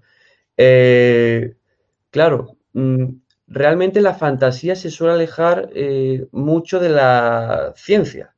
Está la ciencia ficción, que justifica lo que es la ciencia, el tema científico, por así decirlo, en mayor o menor medida. Te va a la ciencia ficción dura, a la ciencia ficción blanda va a ir calibrando, o incluso la fantasía también no, no puede, quizá no sea fantasía pura, quizá también mezcle un poco con ciencia ficción y sea un híbrido. Pero yo en la fantasía la veo como el, bueno, si la ciencia ficción es lo hizo un científico, fantasía es lo hizo un mago. Entonces vamos como justificando. Por lo cual, eh, poderes psíquicos, ¿estaría relacionada con la psicología? Es decir, con una ciencia. Eh, bueno, eh, a ver qué, ¿Qué opináis vosotros de esto? Eh, ¿Quién aborda primero? ¿Quién se ¿Quién, Roberto? ¿Yo? Adelante, Joana. Venga, vamos al lío. Vale, mira, me gusta mucho el, símil que tú has hecho ahora mismo, ¿vale? Si la ciencia ficción es de un científico, la fantasía es de un mago. Vamos a suponer que los poderes psíquicos se pueden basar en actitudes extrasensoriales maravillosas de la mente humana que evidentemente puede estar relacionado en un principio con la psicología, pero que tristemente pues no, no existe. Qué pena, ¿no? Porque todo el mundo quiere, o no, yo no querría, ¿no? Tener telequinesis o mover las cosas con la mente y demás, pero realmente es solo un concepto de utilizar la mente para no, mm, no, o sea, no, está relacionado mucho. Está más relacionado quizá por el ámbito fantástico y por el ámbito quizá esotérico, ¿no? Quizá buscar información sobre el paganismo, sobre el esoterismo y demás te puede ayudar más a nivel eh, cultural. Eh, buscar por ahí que en psicología, porque en psicología no te vas a encontrar mucho. De hecho, por lo menos yo no tengo esa fuente. Ok, en YouTube he visto varios, varios 100% eh, real, no fake, de personas que movían cosas con la mente. ¿eh? Qué guay, yo quiero. Sí, yo. ¿Quieres, Roberto? a, ver. Genial, claro. ok, de, hecho. Eh, Ciencia ficción, chicos. Claro, yo recuerdo una escena en la que creo que fue una persona que viajó al pasado y que encendía un mechero eh, y claro, y eso lo estaban viendo pues personas a lo mejor de, la época medieval o incluso prehistóricos. Y decían, anda, eso es magia, eso es magia. Realmente es ah. ciencia. Entonces, de ahí nos vamos a la frase de que la, magia es la ciencia que no entendemos. Pero claro, hasta cierto, hasta cierto punto, imagino, imagino. Porque a lo mejor mm. nosotros también somos los prehistóricos eso en comparación con otras personas. A lo mejor en algún momento cogemos una varita y hacemos tal. Me, me gusta mucho fantasía de estas cosas. Ya, que, fantasía. A mí me flipa, me flipa. bueno, eh, Roberto, ¿cómo, ¿cómo, abordamos esta pregunta? Bueno, em, antes de, eso que cuento una experiencia en un minutito, em, porque fue con un grupo de teatro, bueno, eh, un, un amigo, un antiguo amigo que iba a un grupo de teatro y, nos pusimos, habían hecho algo en clase y lo probamos y me pareció flipante que te cogían como cuatro personas con los dedos rollo así, de las axilas y de debajo de las corvas de las piernas y decían como una frase, ¿no? Tú te imaginas que eras una pluma eh, muy liviana y tal. Y entonces eh, esas personas estaban ahí como diciendo, Ah, no me acuerdo qué, frase repetían, ¿no? Como un mantra y al final, pues rollo, te levantaban y, podían levantar tu peso esas cuatro personas y apenas pesabas. Bueno, no me quiero venir muy arriba. Yo era la persona que estaba con los ojos cerrados imaginándome y cuando abrí los ojos os juro que tenía mi cabeza, el techo estaba aquí a puntito de tocar y, eran, y me habían subido. Dicho esto, eh, acerca de cuántas cosas no conocemos, ¿no? Efectivamente, la ciencia es algo que avanza mucho y a saber lo que, lo que llegamos a descubrir si el mundo no se termina pronto. Eh, que no las tenemos todas con nosotros. Mucha suerte, humanidad. Tenemos una hora más de 2020. Y bueno, volviendo un poquito a, la pregunta de si existiesen los poderes psíquicos, ¿estaría relacionada con, con la psicología? Eh, bueno, todo lo que estuviera, eso es, ligero como una pluma, duro como una tabla. Ah, ahí nos lo han dicho, eso es. Ahí está. eso es, bueno, poniendo, volviendo un poquito a, esta pregunta, eh, todo lo que tenga que ver, la respuesta corta es todo lo que tuviera que ver con, las personas. Eh, hay psicología de base. Al final, la psicología lo que es el estudio de la conducta de las personas, todo lo que tenga que ver con personas, es psicología. Así que, bueno, la respuesta corta sería, yo creo que desde luego que sí, ¿no? Eh, si lo llevamos un poco a un ámbito literario y lo que queremos es, oye, si yo eh, invento un mundo con poderes psíquicos en, la literatura o, en este ámbito, yo ahí lo que digo es, joder, lo, maravilloso que tiene la ciencia ficción o lo maravilloso que tiene la fantasía eh, o el terror, ¿no? las cosas sobrenaturales es que te permite jugar un montón, es súper divertido el proceso de creación y de, inventarte las cosas, ¿no? Y a partir de ahí, pues puedes jugar con lo que quieras, con psicología, con ciencia, con ingeniería, con, lo que quieras y, te puedes divertir eh, muchísimo. Yo, por ejemplo, dentro de, de Ilandra lo que hay es el sistema de magia que hay es una escuela donde se van un poco los, los niños eh, que tienen un cierto don y entonces estudian una de las seis disciplinas, ¿no? Entonces tenemos mentalistas, cronistas, eh, pues brevajistas, sanadores, eh, santorum, que van un poquito más al alma, y alquimistas. Yo a la hora de crear este, este sistema de magia me lo pasé pipa y, luego, pues, yo sé, los mentalistas, por ejemplo, pues tienen mucha psicología, pero luego, por ejemplo, los alquimistas tienen mucha, mucha, mucha emoción, ¿no? Y lo que hacen es es jugar con, sus emociones. Hay una parte, y aquí hago un poquito de spoiler de Ilandra, hay una parte en la que se está enseñando alquimia y lo que se explica es em, eh, cómo eh, una mm, poción alquímica que, se hace y lo que se explica es que el, elemento alquímico más importante es eh, leche materna, ¿no? ¿Y por qué es leche materna? Pues porque la leche materna piensa en todas las emociones implicadas en ese tipo de, de componente, ¿no? Habrá mucho amor, habrá mucho sacrificio, habrá mucho de esto y, al final es eso lo que hace que las cosas se conviertan en, lo que finalmente se convierten. Entonces, al final, cuando inventas un, poder, poderes psíquicos o otro tipo de poderes, puedes jugar un montón, puedes meter emociones, puedes meter psicología y cuando lo explicas mm, con coherencia, igualmente eh, gana un montón, ¿no? Que cuando simplemente es magia por, por magia y simplemente puedo mover cosas. Bueno, pues si a mí, por ejemplo, alguien me dice, como por ejemplo en El nombre del viento, ¿no? Yo es que para mover cosas lo que hago es partir mi mente en dos, entonces con una parte de mi mente muevo una cosa y entonces la otra también se mueve. Cuando a mí me explican eso, ya me enamora, ¿no? Ya, ya no es magia. ya es algo que entiendo, que, que eh, perfecto, si lo pudiera hacer, si eso fuera así, lo podría hacer yo. Y ya me enamora.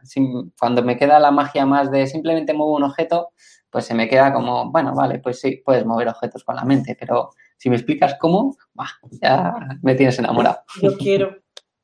Qué guay. Eso también es una herramienta para hacer más cercano algo al lector y que se vea más, eh, le mole más el tema. Así que eh, mola, mola eso. Eh, ok, estaba viendo un poco las preguntas del guion y estoy viendo que a lo mejor sí que nos da tiempo a terminarlo. Vamos a ver, porque yo soy muy malo estimando. Porque la siguiente pregunta es psicología a nivel intrapersonaje. Pero es que la siguiente es psicología a nivel interpersonaje.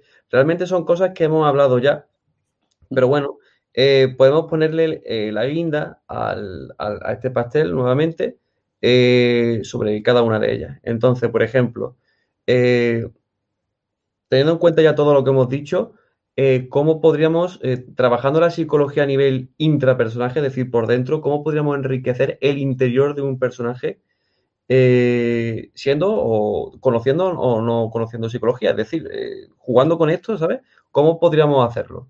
Entonces, guinda, guinda sobre el pastel. ¿Quién se atreve? ¿Quién va primero? Me da igual. si puedes, Joana, que Muy sencillo, muy sencillo, ¿vale? Para que no, se le haga pesar a nadie. Eh, capas. Capas, ponerle capas a, las personas porque realmente somos todos incoherentes, ¿vale? Porque estamos buscando también el hecho de ponerle mucha... Ah, sí, si esta persona es tímida, pues tiene que ser tímida siempre. Bueno, a lo mejor hay en alguna situación que no, y eso, eso es muy, muy interesante. Eso es lo que le da riqueza, es lo que le da verdad, es lo que le da realidad, es lo que llevamos hablando todo este tiempo, ¿no? Realidad, realidad, bueno, hija, ¿y qué eso cómo se hace? A ver, cuéntame. Pues creando situaciones no súper incoherentes de, mm, de que no tengan sentido, pero sí, si un personaje es tímido y hay un momento al que no es tímido, puede que sea relevante para el resto de la historia, como estaba diciendo. Entonces, colócale muchas capas. Todos tenemos heridas, todos tenemos muchas cosas que resolver, no tanto a lo mejor, ¿no? Pero todos tenemos un montón de historias y, eso es lo que nos forma al final, nuestra identidad y nuestra personalidad. Entonces, cuanto más capas le quieras poner al personaje, más real será. A raíz de lo que estás diciendo, eh, me ha gustado mucho porque me ha hecho recordar a una escena de una película que si no es clásica está ya rozando lo clásico. Es Rec 1. Es Hombre, eh, en la que decía un ogro, claro, un ogro es como una capa, tenemos muchas capas. Ya, bueno, está la coña del asno que decía, ¿cómo que tenéis? ¿Vale? Se lo quería literal. Pero claro, eh, y estoy pensando, dice, Rex tenía capa, dice, claro, es que él se comportaba de una manera así, pero claro, él realmente en X contexto tal, eh, en el fondo cual, se va viendo la siguiente película, en plan, así que sí, sí, me mola, me mola. Es el para estudiar psicología. Dale, dale. Yo, no, e, e, era un apunte. En consulta utilizo lo de la cebolla, pues todo el día. Soy ya, el REC me debería de pagar a mí por utilizar esa metáfora. no, pero es verdad que es muy útil porque e, es, muy cierto. Muchas personas nos ponemos muchas barreras al principio, ¿no? Y mm. quitar eso tiene que ser un trabajo de orfebrería fina, muchas veces muy cuidadoso. No podemos llegar a lo más tierno de la cebolla del momento, es que nos cargamos a las personas. Es imposible. Poco a poco. Ok, y coméntanos, Roberto. Vale, eh, ¿cómo, profundizar en esa psicología intrapersonaje? Eh, bueno, seguramente que a Joana le suene el modelo ABC de, psicología. Eh. me suena un poquito. Sí, de lejos, ¿no? sí, me quieres sonar. Dale caña. Básicamente es esto, yo creo que se eh, describe muy bien lo que, lo que al final es una persona, ¿no? Eh, he pintado por aquí, no sé si, se leerá un poco Ole. lo que hay. Pero vamos, es hacerte estas preguntas eh, cada vez que tu personaje tenga que, hacer cualquier cosa. y lo primero es, ¿cuál es el, el estímulo que dispara que, que tenga que actuar? Ahí luego llegamos a lo que es el personaje, a lo que es el organismo, ¿no? Y ahí lo que tienes que tener muy claro es cuáles son sus creencias, ¿no? Este personaje ha desarrollado unas creencias en las que, eh, yo qué sé, unas creencias donde él es capaz de hacer las cosas, donde lo más importante es no dañar a los demás, donde, y luego muchas de estas creencias pueden ser creencias que estén, y ahí es donde un personaje gana mucho, que son creencias donde hay conflictos, ¿no? Tengo esa creencia donde eh, lo más importante es no dañar a los demás, pero luego tengo la creencia donde no dejes que nadie te pisotee, ¿no? y de repente aparece un estímulo donde activa ambas creencias y es saber cómo lo resuelve el personaje, ¿no? Eh, todas estas creencias hay que tener en cuenta que vienen de unos aprendizajes previos que ha tenido el personaje en su vida. Un personaje no nace así, un personaje va teniendo experiencias previas que le van llevando a desarrollar estas creencias que son como núcleos eh, a través de los cuales interpreta la información.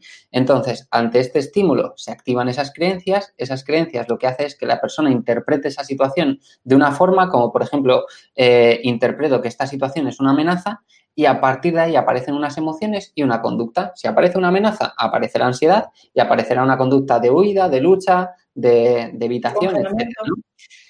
Si haces esto cada vez que eh, metes a un personaje en una situación con un estímulo, lo que hace tu personaje es actuar siempre de forma muy coherente, incluso cuando lo hace de forma poco coherente con respecto a otros momentos de la historia, si has sabido explicar que efectivamente lo que pasa es que tiene creencias muy incoherentes porque ha aprendido a tener creencias muy incoherentes, el personaje te quedará un personaje muy, muy, muy real. Entonces, estas son las preguntas un poco que, que hay que hacerse. Ante esta situación, ¿cómo lo interpreta qué activa en el personaje, cómo lo interpreta, qué emociones genera y por lo tanto cómo actúa el personaje.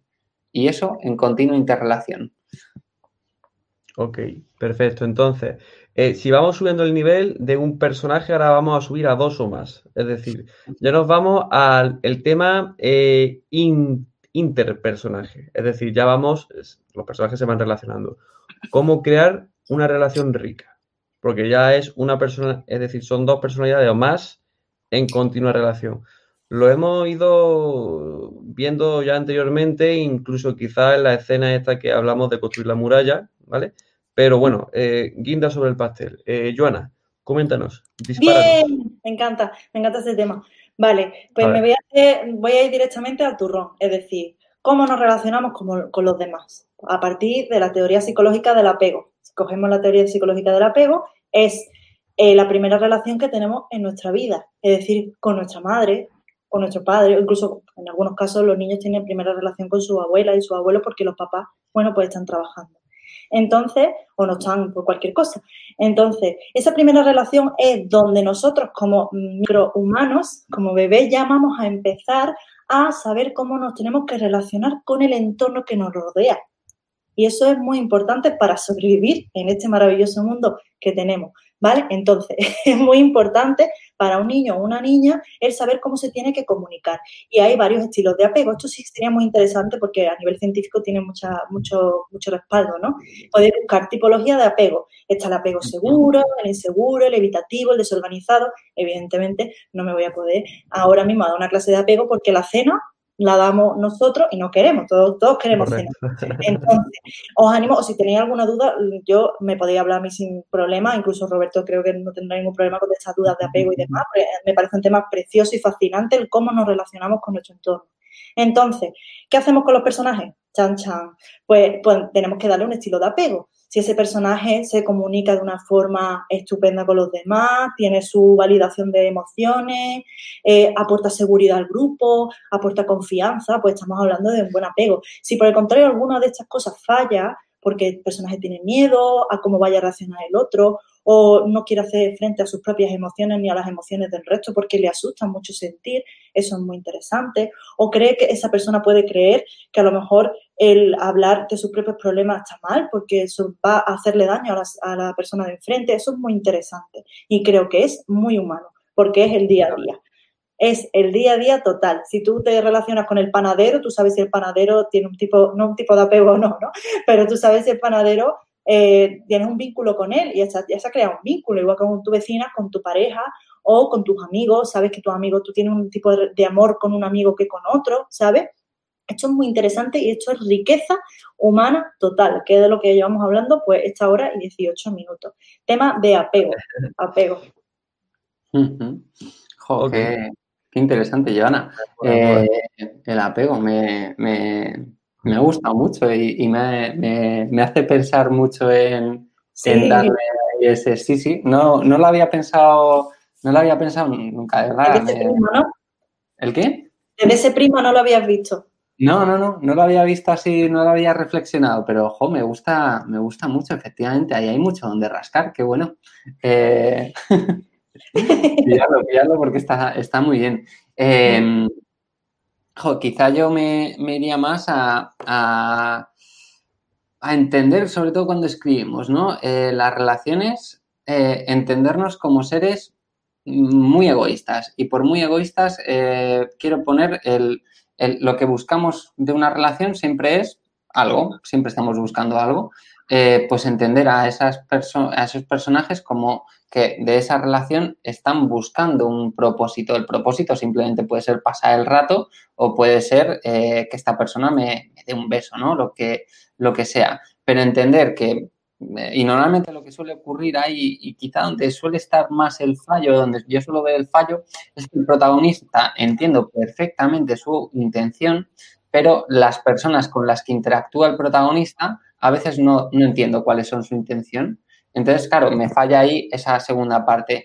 Cuidar mucho eso, entender que eh, un personaje que sale en una página, que es el empleado de la gasolinera, también tiene una, intención a la hora de interactuar con tu protagonista, ¿no? Y en el momento en el que las entiendes y entiendes que eh, cuando eh, interactuamos con cualquier persona lo que queremos es conseguir algo y esa persona también quiere conseguir algo, ese algo puede ser algo tan bello como hacerte feliz, ¿no? Pero es algo que quieres conseguir, yo creo que te ayuda mucho a, crear una escena potente donde, donde bueno, hay mucha, mucha relación, ¿no? Mm. Ok, eh, rescato una cosa de cada uno de vosotros. Eh, me mola mucho lo del apego, de hecho lo, lo investigaré y me documentaré un poquillo nada más pueda. Eh, sobre lo que ha dicho Roberto, yéndonos quizá a los objetivos y propósitos de cada uno de los personajes, esto voy a reflejar un proceso que tuve hace un tiempo. fui viendo que bueno, que, el lector debe saber realmente qué es lo que quiere eh, el personaje, o al menos es un recurso que, ayuda.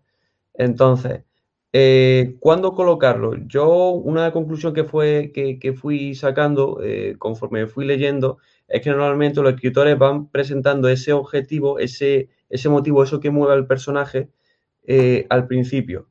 eso entonces ya matiza todo lo que hay no hay ninguna receta, secreta, tú lo puedes mostrar cuando tú quieras. Sin embargo, eh, vi, fui viendo que una de las conclusiones era que se iba colocando más al principio. De hecho, eh, en lo que sería la, una trilogía muy buena que me he leído, al menos que a mí me gustó mucho, que iba de, superhéroes, de la editorial Hydra, es la trilogía Renegados, eh, se ve que en el primer capítulo ya te muestran directamente en la justificación y por qué, qué es lo que mueve. Y te meten ahí. Y te dice capítulo 1, todo esto ha pasado, te lo cuento guay para que te motive y a partir de ahora empezamos la trilogía. Y luego el, segundo protagonista, pues bueno, juegan también un poquito así. Entonces dije, me mola, eh, tomo nota de esta estrategia que han usado aquí. Eh, que bueno, que también podemos, podemos jugar con qué es lo que mueve a X personaje eh, y no contarlo hasta el final bueno, yo de, Harry Potter tan solo me he leído el primer capítulo, pero entiendo que, por ejemplo, con el personaje de Snape juega mucho con qué es lo que pretende y no lo cuentan hasta, ¿vale? Eh, mm. Ahí jugando con el misterio, jugando con las cosas, es un recurso muy, muy molón y que se puede ir desarrollando sobre qué es lo que mueve a los personajes. Ahí tenemos, no hay receta secreta, hay una locura enorme de, cosas que hacer. Joana, coméntanos, ¿qué, qué nos quieres comentar? Ah, no, nada. ah, como han levantado la mano. Ah, no, he hecho así como lo de, ah, perdón, lo del Nape, dice, no se muestra hasta, yo claro, hasta el libro 6 o 7, ah. ¿sabes? Que ya está, esa era mi aportación a lo que tú estabas diciendo, ¿no? Yo, sí que quiero hacer ahí una, aportación. Em, aquí me imagino, ¿no? Eh, habrá tanto, tantas formas de hacerlo como, como escritores, casi que que hay que escribir un libro, ¿no? Em, pero para mí quizá lo, que más aprecio cuando, cuando leo un libro es que no es que me digan qué, quiere o que no me lo digan, es que con sus conductas del personaje sin que me lo tengan que decir, eh, yo haga mi hipótesis.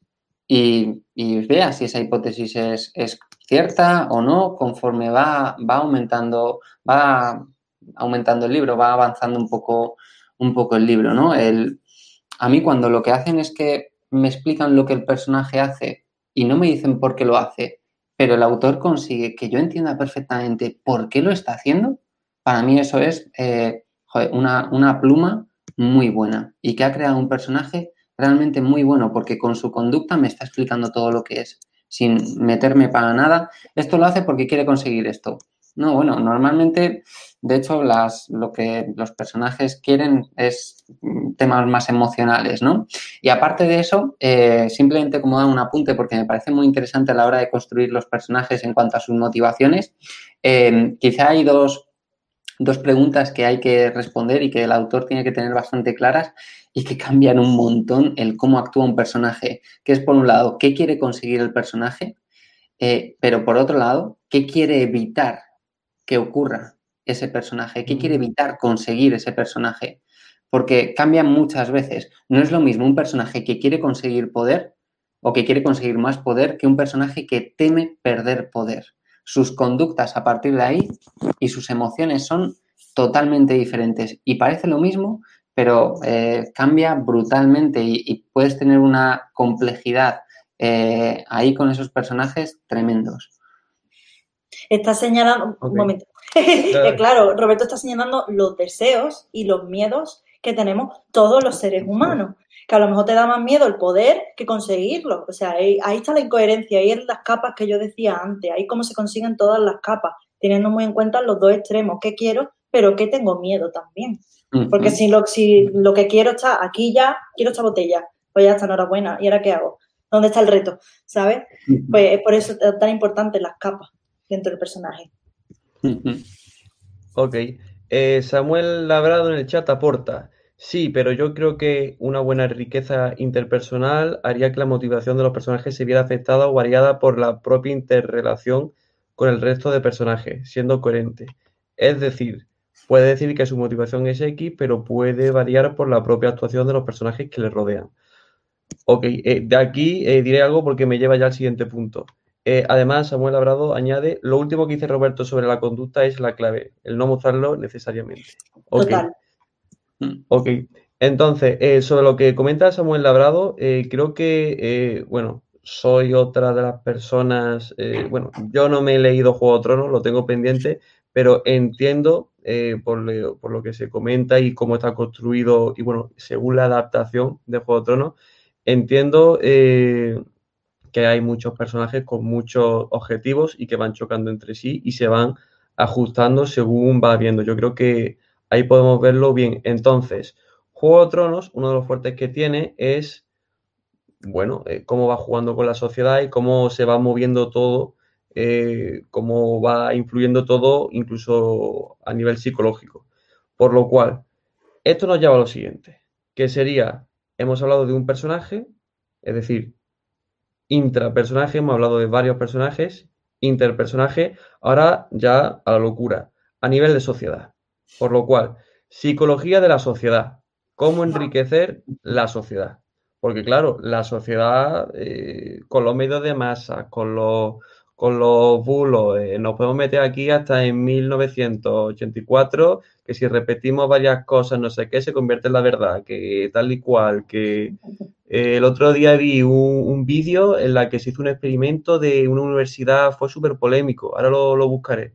Eh, lo comentó el Rincón de Giorgio, ahora lo busco. No lo suelo ver nunca, pero surgió que se pusieron, eh, pusieron a algunos como carceleros y a otros como presos. En la Universidad sí. Esa es, sí. Y que, y, que, cada uno fue cogiendo sus conductas según las cosas. Entonces, vosotros tenéis que saberlo bien entonces. Primero de carrera. Temas sociales, temas cuál. Eh, ¿Cómo enriquecer la sociedad? O, o qué cosas podemos usar eh, de temas psicológicos en la sociedad? ¿Cómo podemos enriquecerla? ¿Cómo podemos liar la parda en la sociedad. A ver, eh, Joana, dispara. buenas tardes. Buenas tardes. bueno, vaya pregunta, o sea, no sé ni por dónde empezar, ¿no? Esto ya eh, con respecto, esto ya de matriculado, no, yo no estoy preparada. MH. eh, MH total. Bueno, eh, con respecto a lo que comenta el experimento del señor Zimbardo en las cárceles, ¿no? Eh, algunos eran presos, otros eran, bueno, los, los, policías, ¿no? ¿Y qué pasaba ahí? Pues pasaba que si yo llevaba el disfraz de... Nadie era un preso ni nadie era un policía, vamos a partir de, esa, de ese point, ¿no? Que son, eran todos, creo que estudiantes de psicología, puede ser. Estudiantes, sí, sí. Eran estudiantes, ¿verdad, Roberto? Pues claro, e, eso era lo, lo, los científicos dándole un traje a uno y a otro de forma random, ¿no? Entonces eso lo apuntaban los señores científicos con sus buenas batas y ya los metían en el sótano a encerrar a uno y a otro a hacer de policía. ¿Qué pasa aquí? Madre mía, pues pasan muchas cosas. Es el efecto del uniforme.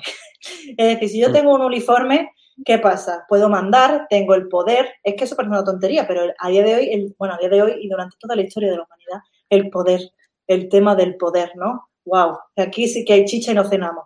Pero eh, eh, aquí el tema de, del experimento de Zimbardo que comentaba Carlos, perdón, que más ahogo, eh, es el tema de que ellos tenían el poder porque tenían un uniforme, que luego los desnudas a todos y todos somos iguales. Y aquí está la chicha de la sociedad, ¿no? ¿Qué hacían los presos? Pues adoptar una posición de sumisión y aceptaban su rol de, bueno, pues tienen derecho a mandar sobre mí y tienen derecho a pegarme y tienen derecho a hacer ciertas vejaciones psicológicas y físicas. ¿Qué pasó con este experimento? Pues si no recuerdo mal, de ya hace 10 años que estudié esta movida, esta vaina, pues el experimento tuvo que pararse porque uh -huh. se le estaba yendo la cabecita se le estaba uh -huh. yendo la cabeza, tú interrúmpeme cuando quieras, Roberto, se le estaba yendo la cabeza a, todo, a todos los estudiantes, tanto los, que, tanto los que estaban en el rol de poder como en el rol de sumisión. Y claro, uh -huh. los científicos dijeron, bueno, hasta aquí no ya hemos visto lo que queríamos ver. ¿Qué pasa en la sociedad? Trasladémoslo a un plano real. Pues sigue pasando lo mismo. ¿Quién está reinando, bueno, quién está gobernando Estados Unidos? Hola, porque, bueno, no voy a meterme en tema de política, no quiero la CIA en mi casa ni a los geos alrededor de mi casa, ¿no? Pero mm, estamos de acuerdo en que no es la persona idónea para llevar la principal potencia mundial de, a nivel de país.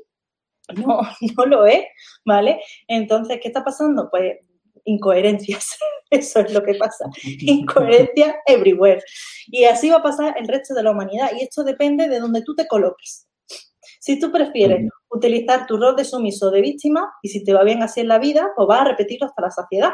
Es lo que decía antes Roberto, de nosotros venimos de un aprendizaje vicario realmente, ¿no? Que se dice un aprendizaje social en el que vemos a las personas mmm, reaccionar, que es lo primero que yo he dicho. Siempre he visto a mi madre con un libro en la mano. ¿Qué he hecho yo? Le y ya está, es lo mismo. O ese padre, vámonos a, a, la educación, ¿no? Ese padre que le dice a su hijo, no fume y está fumando. Y el niño, ajá, bueno, pues me está llegando una información totalmente incoherente. Evidentemente el niño no usa estas palabras que estoy usando yo de señora redicha, graduada, pero, pero el, el niño lo piensa, ¿por qué mi padre se está haciendo daño? ¿Y qué pasa si yo me lo hago? ¿no? Es como ¡pum! Y es, en eso se funciona. El gato te apoya, de hecho, miau. Miau, hombre, es que mi look es lo más bonito del mundo. Entonces, entonces, hablar de sociedad es hablar de un término muy, muy, muy, muy grande. Entonces, bueno, cogiendo el experimento de Zimbardo que tú decías, pues bueno, podemos hablar, hablar de poder realmente, ¿no? Uh -huh. ¿Quién tiene el poder? ¿Quién no lo tiene? ¿Por qué? ¿Qué mecanismos mueven ese tipo de, de, poder y demás? Llevándolo a la literatura, ya para cerrar un poquito, ¿no? Pues se trata de crear una sociedad. Por ejemplo, yo ahora estoy escribiendo una buena novela policíaca que me está llevando mis buenos tiempos, ¿no? y estoy pidiendo mucha ayuda a mucha gente, eh, principalmente a la Policía Nacional, porque digo, no tengo ni papa de mm, policías, ¿no? Al fin y al cabo, todo se resume a lo que hemos estado hablando de relaciones humanas y demás, pero yo no sé qué arma lleva un policía, socorro. Bueno, pues le pregunto uh -huh. a la ¿Vale? Entonces, fijaros que mi duda es, si yo estoy escribiendo esto en 2020, pongo lo del COVID yeah. en la novela, porque a lo mejor mm. esto pasa desapercibido a lo largo de los años y si esta novela se lee en 2030, yo importante, si se lee en 2030, a lo mejor la gente va a decir, ah, pero ¿esto qué era? ¿Qué, qué entorno más disruptivo? Puede ser mm. utópico esto, ¿no? O muy distópico, ¿no? Mejor dicho, mejor dicho, distópico. Entonces, ¿qué hacemos? Pues se trata de plantear una sociedad. Primero, tú vas, vas a hablar de la sociedad, pues céntrate en la sociedad y define la sociedad. Si vas a hablar, en mi caso, mi libro no va tanto de la sociedad, sino del interior de las personas, ¿vale? Aunque esté hablando de un personaje que mata o que no mata o que hay que encontrar asesino. Al fin y al cabo estoy hablando del interior. Entonces eso se queda un poco enmascarado en la trama. Así que no sea tan importante. Quizás es un libro más de forma individual para que de lectora del personaje lector. Pero si vas a hablar de la sociedad, pues es muy importante que establezca las relaciones de poder y cómo la cultura funciona dentro de, esa, de, esa, de ese mundo ¿no? que estás creando. Ok. Roberto. Em, bueno, el apunte del experimento de Zimbardo, de Zimbardo me parece buenísimo y, de hecho los experimentos de psicología social, los, los, últimos no los conozco mucho, pero hay experimentos clásicos preciosos para entender cómo, cómo funciona en muchos ámbitos la sociedad. Eh, si no conoces, Carlos, ya que te llamó la atención este de, de Zimbardo, si no conoces el experimento de Milgram, eh, dale, dale, vamos, dale caña. Creo que hay un vídeo en YouTube, si no lo han quitado, del experimento, del experimento de Milgram, eh, buenísimo que, lo, tienes, lo tienes que ver. Es para explicar, eh, me meto un poco en esto porque es muy, interesante, ¿vale? Em, este experimento se llevó a cabo después de que el Mossad capturara a un nazi, le juzgara eh, y el nazi dijera, yo lo único que hice fue cumplir órdenes.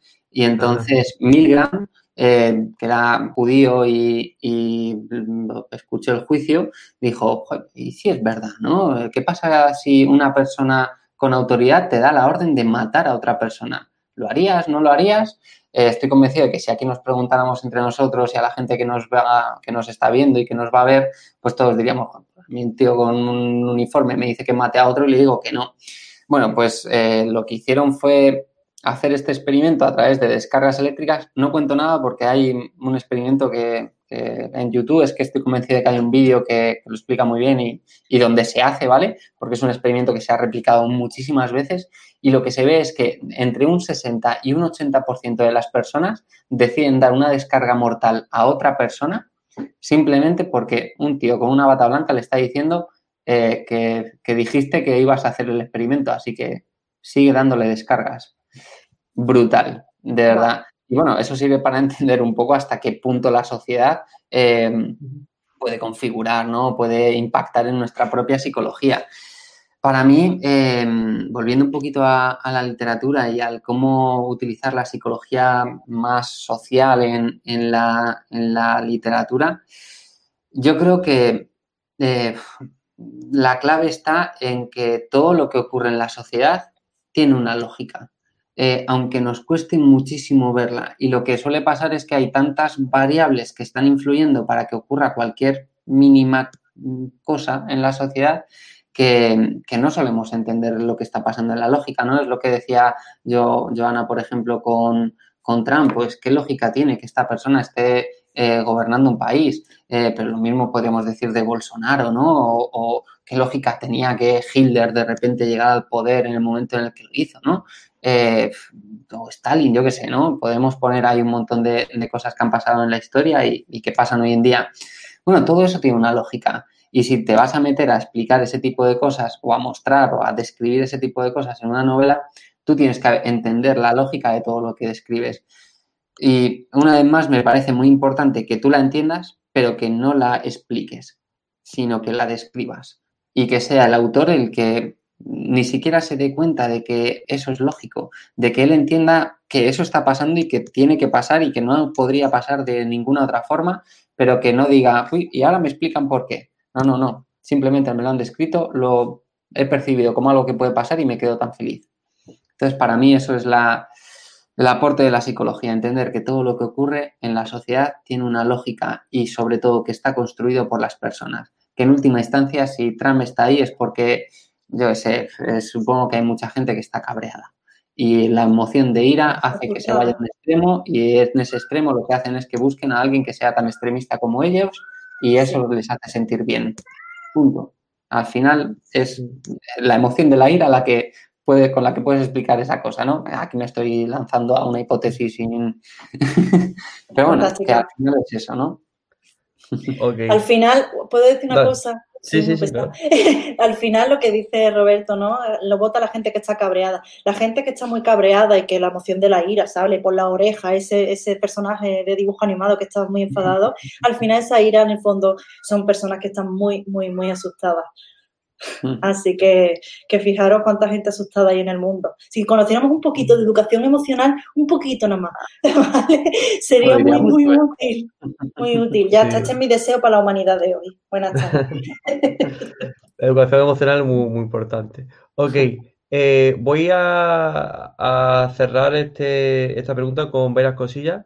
La primera de ellas es, bueno, eh, rescatar un poquito lo que dije de que en el momento en que una, en una sociedad se repiten muchas veces una única cosa, solamente una única cosa y el que el resto se apaga, esa única cosa se convierte en verdad. Es decir, eh, esto se ve muy bien en 1984, que no recuerdo si era el Ministerio de la Verdad o, o, el algo de la verdad.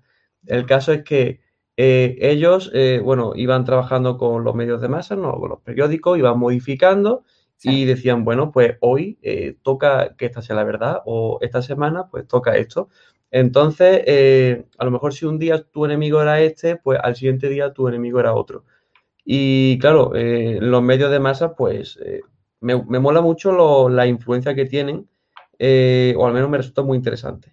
Entonces, sobre todo, regresando lo de que cuando se repite mucho algo y se priva otras opciones, se, es decir, olvidamos esto, es decir, Voy a poner el ejemplo. Ahora todos vamos con mascarilla, o la gran mayoría.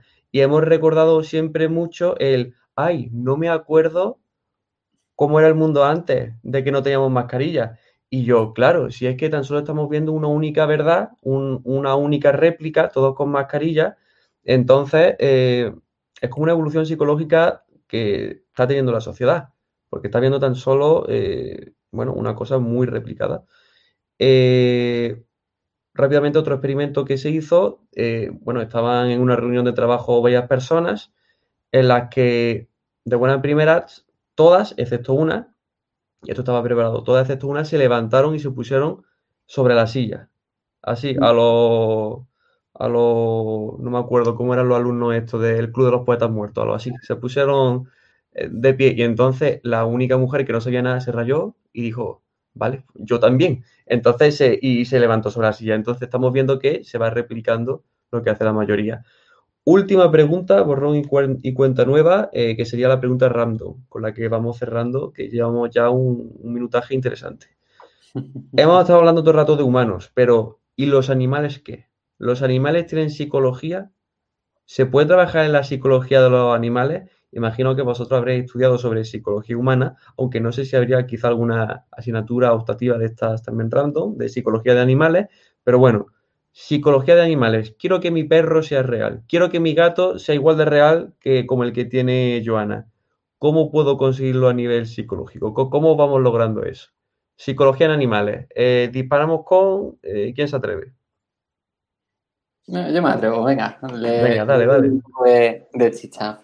Em, sin saber mucho de, antes en algunas carreras cuando había, no sé ahora en, el grado, pero antes sí que había etología donde explicaban un poquito más de psicología eh, animal. Yo, por ejemplo, di aprendizaje animal y, algo de, psicología animal, ¿sabes? Pero bueno, eh, donde no entro mucho, porque no tengo ni idea, es en los instintos, ¿no? Cada animal tiene unos instintos. No es lo mismo un gato que un perro, por mucho que nos empeñemos, eh, su conducta va a ser siempre muy diferente. Y no es lo mismo un conejo que un gato. Entonces, ahí hay unos instintos de la especie en los que eh, si yo quisiera crear un buen animal en, una novela o lo que sea, tendría que investigar sobre esos instintos. Pero bueno, dejando fuera esta parte donde sería más investigación y más descubrimiento, lo que es un animal es un, eh, un humano con instintos, que los humanos apenas tenemos instintos, y sin lenguaje. Y a partir de ahí, fin, siguen teniendo las mismas emociones o emociones muy similares a los humanos. Eh, quizá la complejidad emocional es mucho menor porque no tienen lenguaje y muchas de nuestras emociones se configuran a través del lenguaje, pero a partir de ahí vuelvo a, lo mismo, siguen teniendo eh, creencias, siguen teniendo estrategias de afrontamiento, siguen teniendo aprendizajes previos que les llevan a reaccionar de ciertas formas ante, ante, ciertas, eh, mm, ante ciertos estímulos y siguen interpretando su realidad de una forma determinada y lo que sí que siguen teniendo es las mismas emociones al menos las primarias, las emociones básicas las tienen tal cual los humanos tienen miedo, tienen, eh, sienten eh, alegría, sienten tristeza, sienten asco, etcétera. Entonces, bueno, eh, es muy parecido en realidad, ya te digo, quitando la parte de los instintos que configuran mucho lo que es un animal en cada especie y que no me meto porque no tengo ni, idea, el resto es muy parecido. Suele ser un, un, un organismo que cuando le ha ido bien las cosas ha aprendido que lo que hacía era bueno y cuando le han ido mal ha aprendido que lo que hacía era malo y no lo tenía que repetir y poco más. Ok, y Joana, ¿cómo reforzamos? Pues claro, es que yo nunca he dado psicología de animales. Bien. yo lo máximo que di fue un curso en el que se utilizaban los animales como recurso para las personas que, bueno, pues tenían algún tipo de, fallo, falta de visión o cualquier otro tipo de cosa, ¿no? Y era precioso. Yo creo que que hablando de apego de nuevo, simplemente hilando un poco, tener una mascota en casa, ya sea un perro, un gato o lo que tú quieras, quizá un lagarto si, si te mola ese rollo, pues es, una fuente de apego seguro. Porque es que los animales, es verdad que no hablan, como dice Roberto, pero te transmiten mucho con la mirada, con los gestos, con... y es, un, es un, un ser que nunca te va a abandonar realmente, siempre va a estar ahí, entonces es una fuente de apego seguro. Cuando busqué lo de los apegos ya me habláis y me decía, ah, pues sí, los animales son apegos seguros, ¿vale? Y es muy bonito, es muy, muy interesante tener un, animal en casa siempre para eso, ¿no? Pero bueno, esto no es la pregunta, quizás. desde, la, desde la psicología no puedo aportar mucho, pero si vamos a hablar de animales, quizás meternos en el ámbito de la, de la fantasía es más útil, ¿no? Por lo menos yo lo veo así, porque si buscamos un león, león a lo mejor no va a ser sumiso. Quién sabe, ¿no? Porque es el rey de la selva. Entonces, quizá meterte a lo mejor en páginas tipo, yo qué sé, animal totémico, ¿no? Animal totémico ballena. O animal totémico pez, de, pez payaso. Me estoy yendo mucho a, a, Nemo, ¿no? Bueno, no pasa nada, nada por ahí. O animal totémico, yo qué sé, unicornio, me da igual. Lo que sea, aunque sea fantástico, ¿no? O gato, o paloma, gorrión, gaviota, lo que sea pues si quieres puedes inspirarte por ahí, quizás más que buscarle un sentido psicológico o una personalidad a cada, a cada animal, porque ya si era difícil hacer un test de 300 y pico preguntas para ver la personalidad de un humano, pues imagínate la de un animal, ¿no? Así que quizás sea mejor ir al estereotipo en este caso, ¿no? Plantarte a lo mejor en la incongruencia de decir, pues bueno, ¿qué pasa si el león es tímido?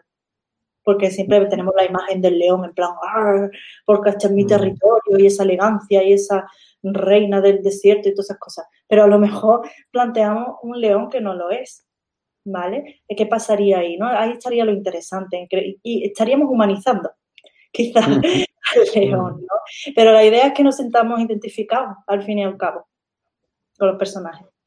Mola. Eh, sobre todo me mola el concepto de humanizar animales en el sentido de que a lo mejor así se ve más reflejado el humano que el lector con, con el, Claro, sí, sí, en plan, una estrategia, una estrategia, me mola. Ok, pues nada, con esto eh, vamos concluyendo. No sé si queréis aportar algo más eh, para cerrar ya la guinda definitiva. Yo tengo que decir esto antes de irme. O como veáis. Nada, yo, yo simplemente eh, agradecerte de verdad, Carlos, el, habernos dado este espacio para, para soltar nuestros, nuestros mm. rollos, que espero que, gusten y que, que, sirvan, sirvan para las personas que quieren escribir, pues dotar un poquito más de psicología o al menos entender un poquito más la importancia que pueda tener la psicología a la hora de escribir. Y, nada, a Joana decirte que me ha encantado conocerte, me ha encantado ver cómo piensas y, y bueno, a los dos a ver si nos vemos en otra, en otra de estas, de verdad. Seguro Qué guay. Pues nada, yo retuiteo y, y, le doy favorito lo que dice Roberto, ¿no?